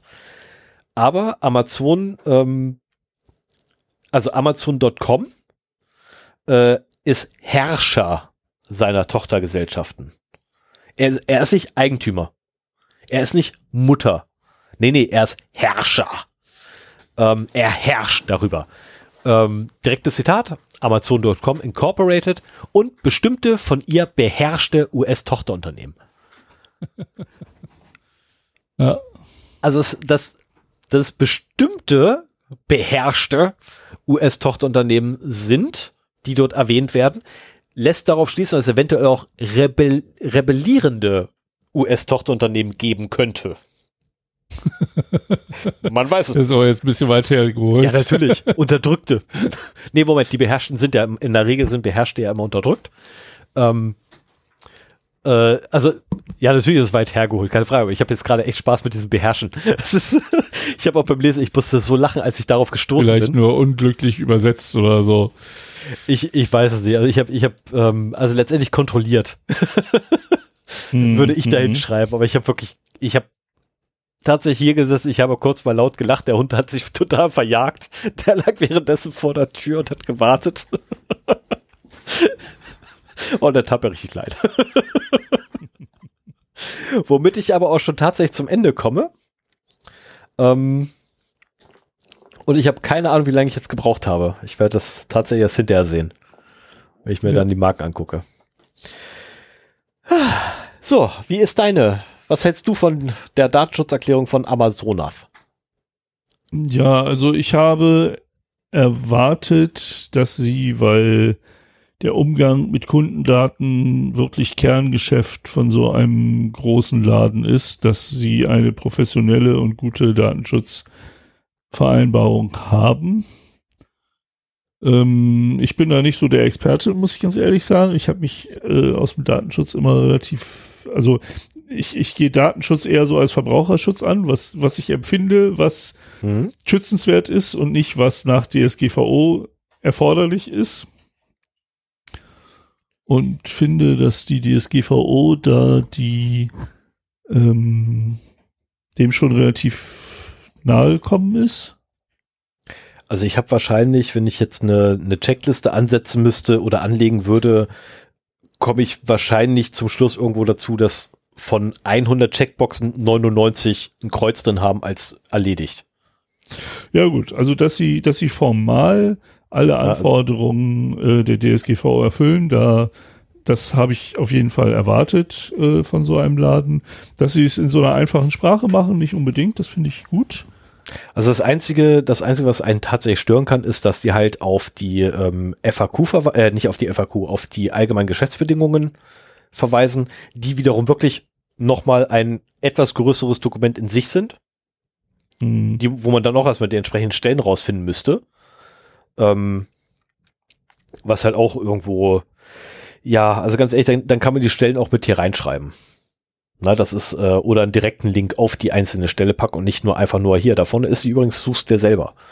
Na, das sind so, so Kleinigkeiten, ähm, die halt einfach das Lesen vereinfachen würden.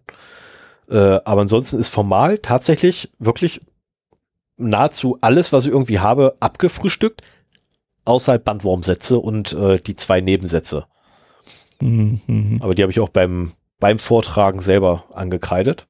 Also von daher, notfalls kann man es nochmal nachhören, was ich meine. ähm, also es sind tatsächlich die einzigen zwei, drei Punkte so, die ich hätte, daran wirklich auszusetzen an so einer Datenschutzerklärung. Ich meine, da ich es nicht schön finde, dass so viele Daten von uns erhoben werden, müssen wir nicht drüber reden. Ähm, dass ein Werbenetzwerk mit dranhängt, ja, das ist auch schön verklausuliert äh, ne, mit US-amerikanischen Partnerunternehmen beziehungsweise ähm, Tochterunternehmen, die beherrscht werden von ihrem unterdrückenden Mutterkonzern. Ja, okay. Ähm,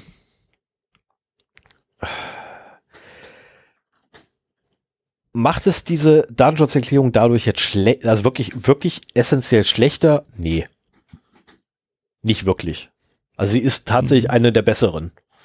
Ähm, ich habe einige Datenschutzerklärungen lesen dürfen in meinem Leben. Ähm, es gibt einige, die ich lesen musste das ist es wieder mal eine, die ich lesen musste und ich muss echt sagen, es hat Spaß gemacht.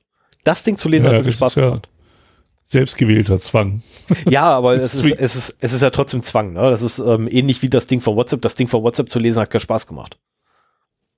Muss ich ja, ganz ehrlich gestehen. Aber da kann man sich besser drüber aufregen. Das ist doch auch was. Das ist ja auch langweilig, wenn das eigentlich alles ganz okay ist, so was da steht. Also ganz ehrlich, es macht mehr Spaß, tatsächlich solche Dokumente zu lesen, wenn du sie einfach weil sie halt einfache Sprache äh, verwenden, einfach runterlesen kannst und sofort verstehst. Nicht so wie bei WhatsApp, mhm. wo du irgendwie dreimal einen Absatz lesen musst, um rauszukriegen, was zum Teufel die eigentlich meinen. Na, das ist so, ähm, und die DSGVO schreibt eigentlich auch einfache Sprache vor.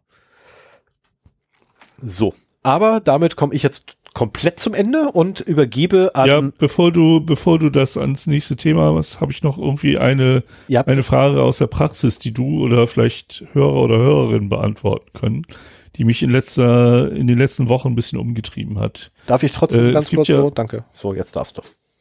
Es gibt ja das Amazon Affiliate Programm, wo wir auch irgendwie mal eine Zeit lang, also wir sind da noch angemeldet, aber wir bewerben das nicht großartig gar nicht mehr?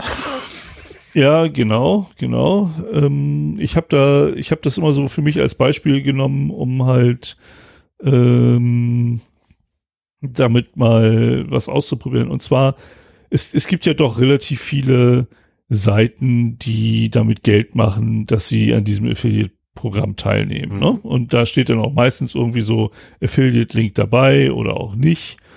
Und äh, ich würde eigentlich gerne gelegentlich mal gucken, wenn ich was kaufe, weil das nicht immer so ganz klar ist, ob man jetzt über einen Affiliate-Link oder ob man meinetwegen der, der Affiliate-Link oder dieses Cookie, wenn es denn eins ist, ähm, ist ja für 24 Stunden gültig. Und äh, mich würde durchaus interessieren, ob jemand anders an meinen Einkäufen verdient. Mhm weil ich irgendwo auf einen Affiliate-Link geklickt habe oder so. Ich finde das total intransparent. Die haben auch dieses, oh, wie heißt das Programm? Irgendwie so ein Programm, wo du dann mit deinen Einkäufen die, die Affiliate-Provisionen an irgendeine äh, gemeinnützige, ihr Smile heißt das, Amazon Smile. Mhm. Ne? und wir kriegen auch einmal so im Jahr eine, meine, meine Frau hat da irgendwann mal äh, uns angemeldet und dann kriegen wir auch mal so eine Ansicht oder eine Mail, so und so viel hat Amazon Smile an Hilfsorganisationen überwiesen und so weiter. Und ich habe halt immer so, ja, wenn ich das jetzt kaufe, gerade wenn es was Teures ist, ähm, profitiert da irgendwer von, von dem ich es nicht will oder kriegt Smile das oder kann ich über unseren gener generellen äh, Shortcut quasi da bestellen, um da unserem Podcast das zukommen zu lassen oder das, ich, ich finde dieses Affiliate-Programm extrem intransparent.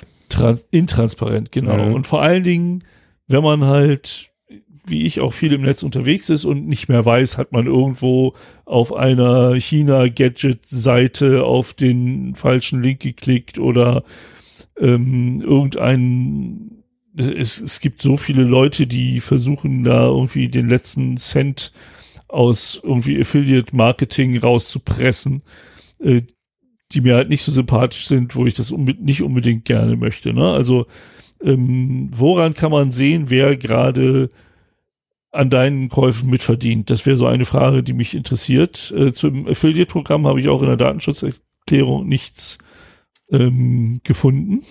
Also von dem, was du so erzählt hast. Nee, das taucht auch nicht auf. Ja. Ist halt die Frage, sind das personenbezogene Daten? Aber irgendwo sind es ja, also das sind zumindest Daten, die Amazon erhebt. Der und der ist jetzt von diesem Shop, dieser Affiliate-Seite gekommen. Ähm, und so und so viel Prozent des Umsatzes sind halt dahin abgeflossen. Also komischerweise, es kann auch an meinen ganzen Tracker-Blockern liegen, dass bei mir überhaupt kein Cookie gesetzt wird. Ich habe es nämlich nicht gefunden. Wenn das ein simples Cookie ist, so von wegen Affiliate und dann meinetwegen da irgendwie der Name und Ablaufdatum oder so, dann äh, würde ich das ja auch finden können. Aber ich habe zum Beispiel heute geguckt, ich bin auf die Amazon-Seite gegangen und mein Cookie-Monitor hat mir null Cookies angezeigt. Das fand ich total faszinierend. Hm. Okay. Also war was bei Session Cookie oder so. Aber du warst angemeldet. Ja. Okay. Ähm. So. Da ist das. So, solltest du übrigens über einen Affiliate-Link etwas erwerben. Ah, jetzt ist wieder eins da. Dann steht dort eins. übrigens Tag gleich und dann der Affiliate-Name. Also in, unserem Fall, äh, also als Variable in der URL kodiert. In unserem Fall wäre das UOD-21. Ja, kenne ich. Okay. Nee, dann äh, scheint das bei mir gar nicht zu funktionieren, weil ich habe extrem wenig äh, Amazon-Cookies. Anscheinend habe ich da sehr restriktiv gefiltert. Man, man verliert ja auch echt den Überblick, ja. was man jetzt filtert. Ne? Tatsächlich, ja. Also ich bin, ich bin da auch mehr als, ähm, ich verlasse mich einfach drauf, dass es funktioniert. das ist so, äh, ich verlasse mich einfach mittlerweile drauf, dass es funktioniert, weil ich auch den totalen Überblick mittlerweile verloren habe, was hier eigentlich was ist. Ähm, das ist halt manchmal einfach so. Mal ganz kurz gucken, was habe ich denn für. Nee, ich habe haufenweise Amazon-Cookies. Ah ja. Jetzt gucke ich mal gerade durch, ob hier irgendwo zufälligerweise Zero Day mit drin steht. Ähm, was natürlich blöd ist, weil ich gar keinen Affiliate-Link mehr habe, den ich gedrückt habe. Ich depp. Also das ist zwar nicht offiziell, aber mit amazon.0x0d.de kommt man immer noch hin. Ich habe heute, als ich mich damit beschäftigt habe, herausgefunden, dass das auch gegen die äh, Richtlinien von Amazon verstößt, weil man darf äh, Amazon nicht als Domain oder Subdomain äh, benutzen. Psst. Ja, aber das ist. Das weiß also, ja keiner. Der geneigte Leser, äh, der geneigte Hörer oder die geneigte Hörerin, die jetzt diese zwei Stunden äh, uns ertragen hat, äh, kann dann ja auch gerne mal den Link eingeben, wenn sie was kauft. In der Hoffnung, es funktioniert ja. Ja, müsste eigentlich immer noch. Also das hast du irgendwann vor Ewigkeit mal eingerichtet. Wir hatten das auch mal eine Zeit lang prominent auf der Homepage, aber das haben wir wieder runtergenommen. Das stimmt ja. Ähm, also ich, ich finde ja auch ehrlich gesagt in meinen Cookies nichts. Ich habe jetzt gerade einen direkten Affiliate-Link aufgerufen zu einem Produkt und ich finde in meinen Cookies nichts. Mhm. Dafür finde ich allerdings ja, Also falls da jemand genaues weiß, würde ich mich über einen Kommentar in den Kommentaren freuen oder über eine E-Mail in den E-Mails. mhm. ähm, unter 0x0d.de oder feedback at 0x0d.de. Ähm, ich begrüße, ich finde es immer am besten, wenn es Kommentare auf der Webseite sind, dann können alle da diskutieren und alle das sehen. Aber wenn es nur für unsere Augen und Ohren gedacht ist, dann äh, könnt ihr auch gerne eine E-Mail an uns schicken. So, wollen wir das Thema mal beenden und äh, zu Fun and Other Things übergehen? Da sind wir ja quasi schon bei Fun and Other Things. Ach so. Ne, da sind wir ja schon die ganze Zeit. Naja. Zwangsläufig.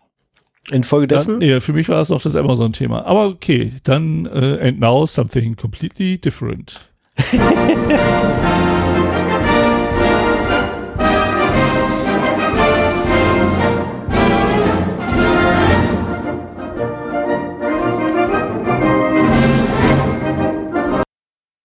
Oh, Meine Damen und Herren, Sie hörten soeben den Cybermarsch der Bundeswehr. Der Cybermarsch wurde von Hauptfeldwebel Sebastian Middel komponiert und der Charakter des Marsches symbolisiert die Aufbruchstimmung und den visionären Tatendrang des Organisationsbereichs Cyber- und Informationsraum. Ist das nicht schön? Die Bundeswehr hat einen Cybermarsch. oh. Habe ich auch vor kurzem erst gelernt. Ja, und ich habe mich da schon lustig drüber gemacht gehabt, als du es mir erzählt hast. Ja, genau. Und ich muss auch sagen, also er, der Charakter des Marsches, also das steht da drunter auf der Webseite, ich habe sie verlinkt, symbolisiert die Aufbruchstimmung und den visionären Tatendrang des Organisationsbereichs Cyber- und Informationsraum. Und ich finde, so, so, so ein Marsch steht so sehr für Rückwärtsgewandtheit und analoges Mindset. Ja. Das passt so überhaupt nicht. Also habe ich bei Rave Reddit gefunden. ja, zum Beispiel. Habe ich bei Reddit gefunden, habe mich köstlich amüsiert zusammen mit ganz vielen anderen, die da kommentiert haben. Und äh, ich fand es einfach herrlich. Die Bundeswehr hat einen Cybermarsch. Wir sind gerettet. Es wird alles gut im Cyberraum. Denn Aber die Bundeswehr hat einen Cybermarsch. Richtig, aber mal ganz kurz fragen, dürfen wir das überhaupt verwenden? Ja, die Frage habe ich mir auch gestellt, weil ich wollte natürlich gerne einen kleinen Ausschnitt äh, spielen. Und äh, ich habe bei der Gelegenheit gelernt, dass äh, 15 Sekunden geschützte Musik als geringfügige Nutzung gelten. Da läuft zwar noch die Content-Industrie Sturm gegen, Hm. aber das ist zum Beispiel so bei diesen Upload-Filter-Geschichten äh, ist das halt dann im, oh Gott, wie hieß denn das Ne- Gesetz? Da müsste ich halt nochmal nachgucken.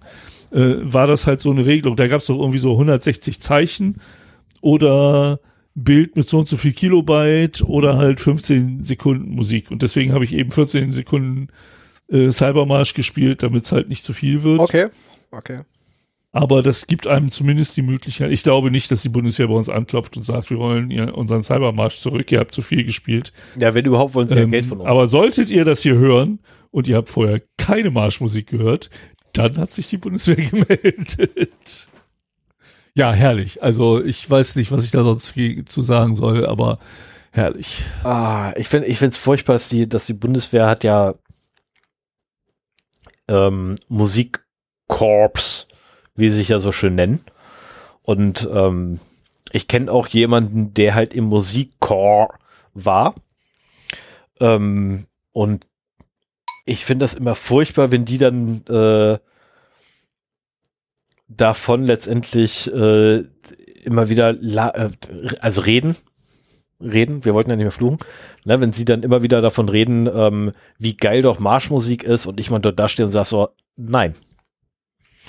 Marschmusik ist nix Geiles. Ich musste auf Märschen bei der Bundeswehr leider vor mich hinträllern. Ähm, ich habe es nicht hingekriegt, so schlecht zu sein, dass die Leute mich dafür bezahlen, dass ich aufhöre. Ähm, aber ich habe zumindest hingekriegt, dass äh, mein oh, ich, ja, ich glaube, das war mein Zugführer. Mein Zugführer mich nie wieder darum gebeten hat ein Lied anzustimmen. Also es war, äh, ich durfte einmal ein Lied anstimmen. Das ging ein bisschen da hinten los. Weil ich kenne jetzt durchaus Lieder, die eignen sich halt zum Marschieren. Aber es sind halt keine offiziellen Marschlieder aus dem Gesangsbuch der Bundeswehr. Oh, okay. Habe ich schon erwähnt, dass ich gerade, also dass ich direkt aus der linken, linksgrün versüfften Ecke direkt in die Bundeswehr reingestolpert bin? Inklusive Ketten und lange Haare und es fehlte nur noch eigentlich die Färbung, aber ich kann halt meine Farbe, ich habe schwarze Haare von Natur und die kann ich halt nicht färben. Doch, kannst du. Du musst ihn erstmal blond blondieren und dann kannst du auch Kannst du knicken, die werden nicht blond. Ich werde nicht blond. Ich habe schon Wasserstoffperoxid drauf kippen lassen. Vergiss es. Oh, okay, na gut. Na, kannst du total knicken. Ich werde pumuckelrot. auch nicht schlecht. Ja, das ist scheiße. Das hätte, das hätte die Bundeswehr bestimmt auch gefreut. Oh ja, mit Sicherheit.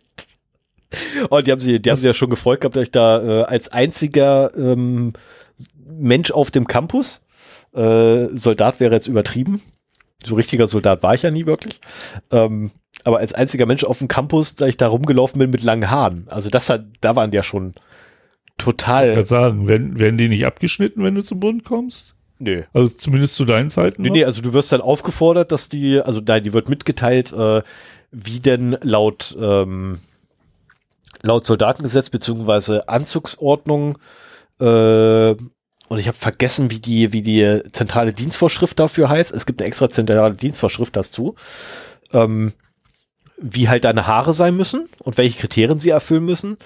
Äh, und das war's dann erstmal. Also du wirst dann jeden Tag darauf hingewiesen, ne? Hier, du musst, du musst, du musst, du musst, du musst. Das ist auch alles gut. Das ganze Ding habe ich dann zwei Wochen lang durchgezogen und am Freitag der zweiten Woche wurde mir dann gesagt, also entweder jetzt oder es gibt ein Disziplinarverfahren. Und da ich ja nun mal anders dort war als die meisten anderen, ähm, konnte ich es mir nicht erlauben, Disziplinarfahren zu bekommen. Und infolgedessen bin ich also dann am Wochenende zum Friseur gegangen, habe gesagt gehabt, hey, ich habe die Anweisung gekriegt gehabt, meine Haare müssen runter. Dann kommen jetzt meine Haare runter vom Kopf.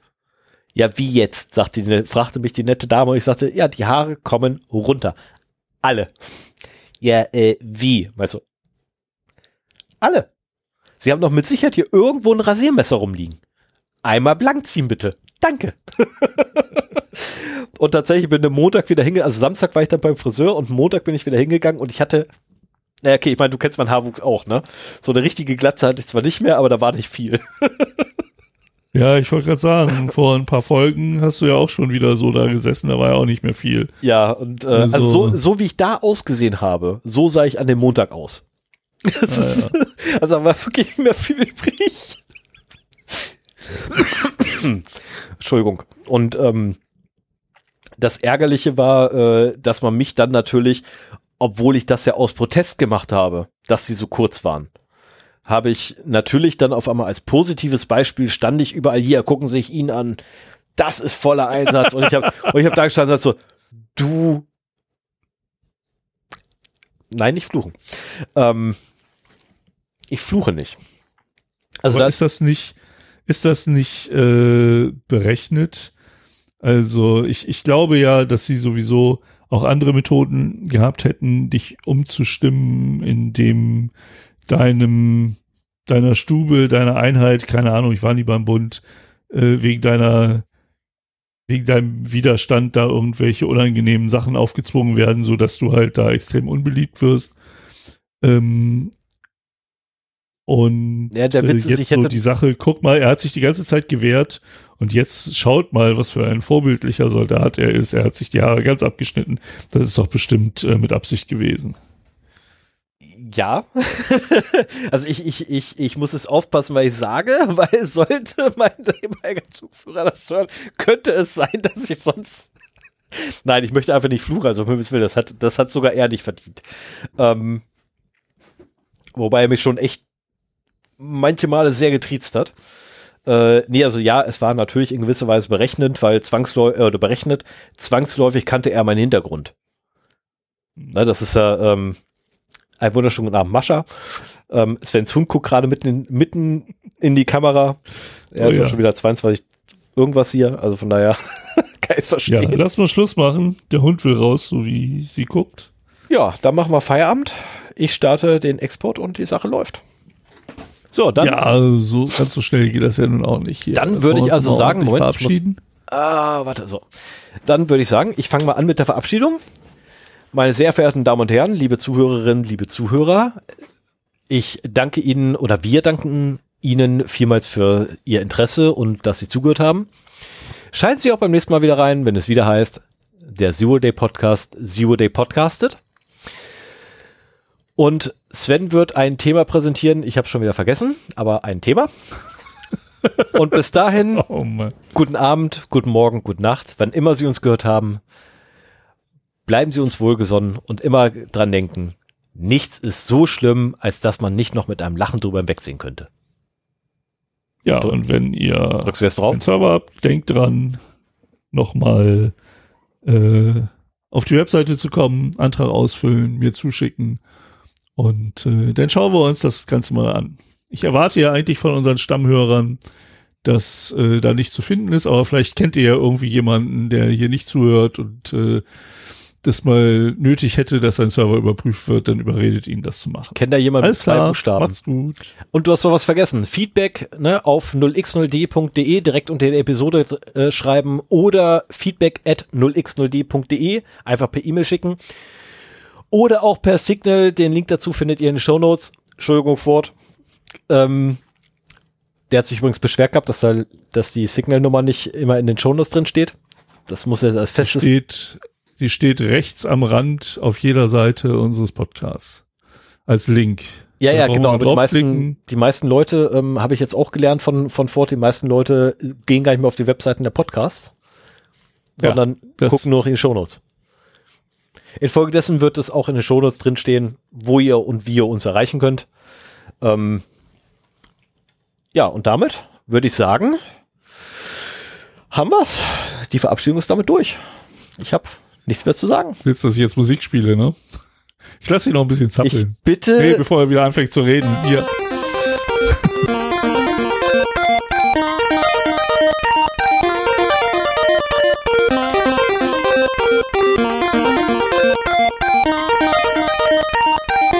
Braucht ein größeres Glas.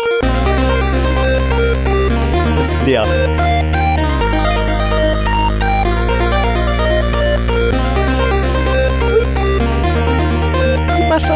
Er.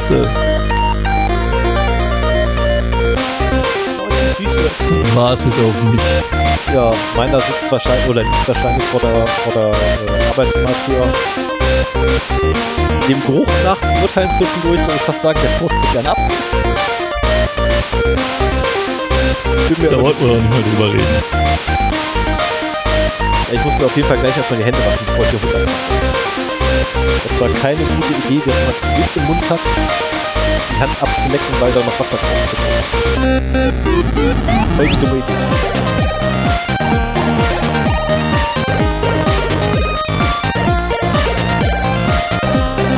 Weißt du eigentlich, dass ich mich heute zusammenreißen musste, das ist schon vorher zu Ende.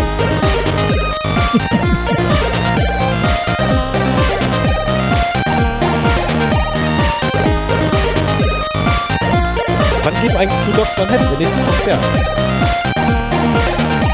Keine Ahnung. Müssen wir mal fragen.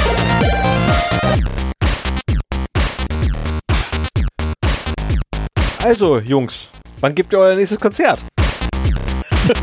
Schreibt in die Kommentare.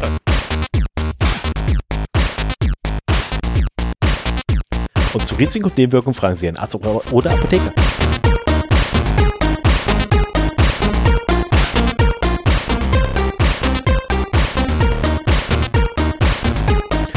Verdammt, wir haben einen Kommentar gekriegt und ich habe nicht darauf reagiert, obwohl ich darauf reagieren wollte.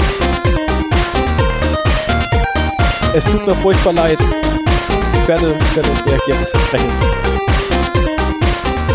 War das der, auf den ich heute noch kommentiert habe?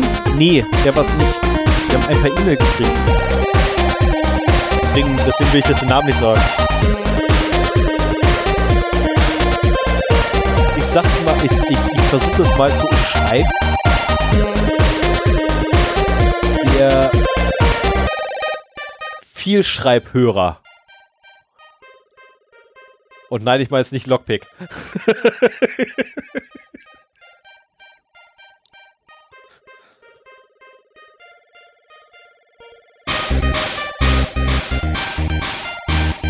Krieg ich keine Mails mehr? Hopp. Kam ich heute. Das ist schon wieder eine Weile her. Das Naja, ich habe auch eine Weile durch.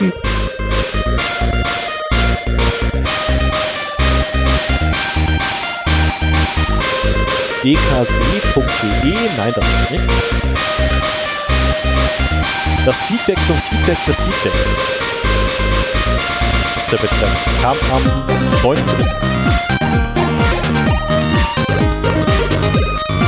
Ah.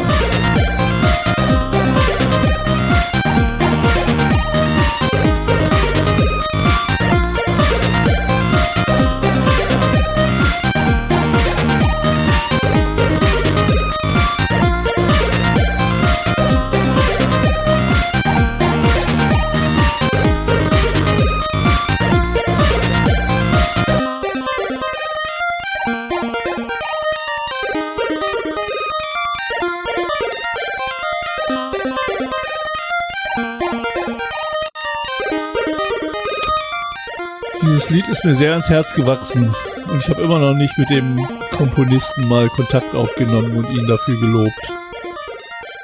Und danken müssen wir ihm auch. Ja. Ohne dieses Lied würde es diesen Podcast gar nicht geben. Ja, stimmt nicht. Da hätten wir ein anderes. Aber ich finde es trotzdem das schön, dass schlechter. wir das gefunden haben. Jedes andere Lied wäre schlechter. So, und jetzt, liebe Zuhörerinnen und Zuhörer, danke vielmals fürs, Mach's gut. fürs Zuhören. Guten Abend, guten Morgen oder gute Nacht. Bis dann. Tschüss. Ciao.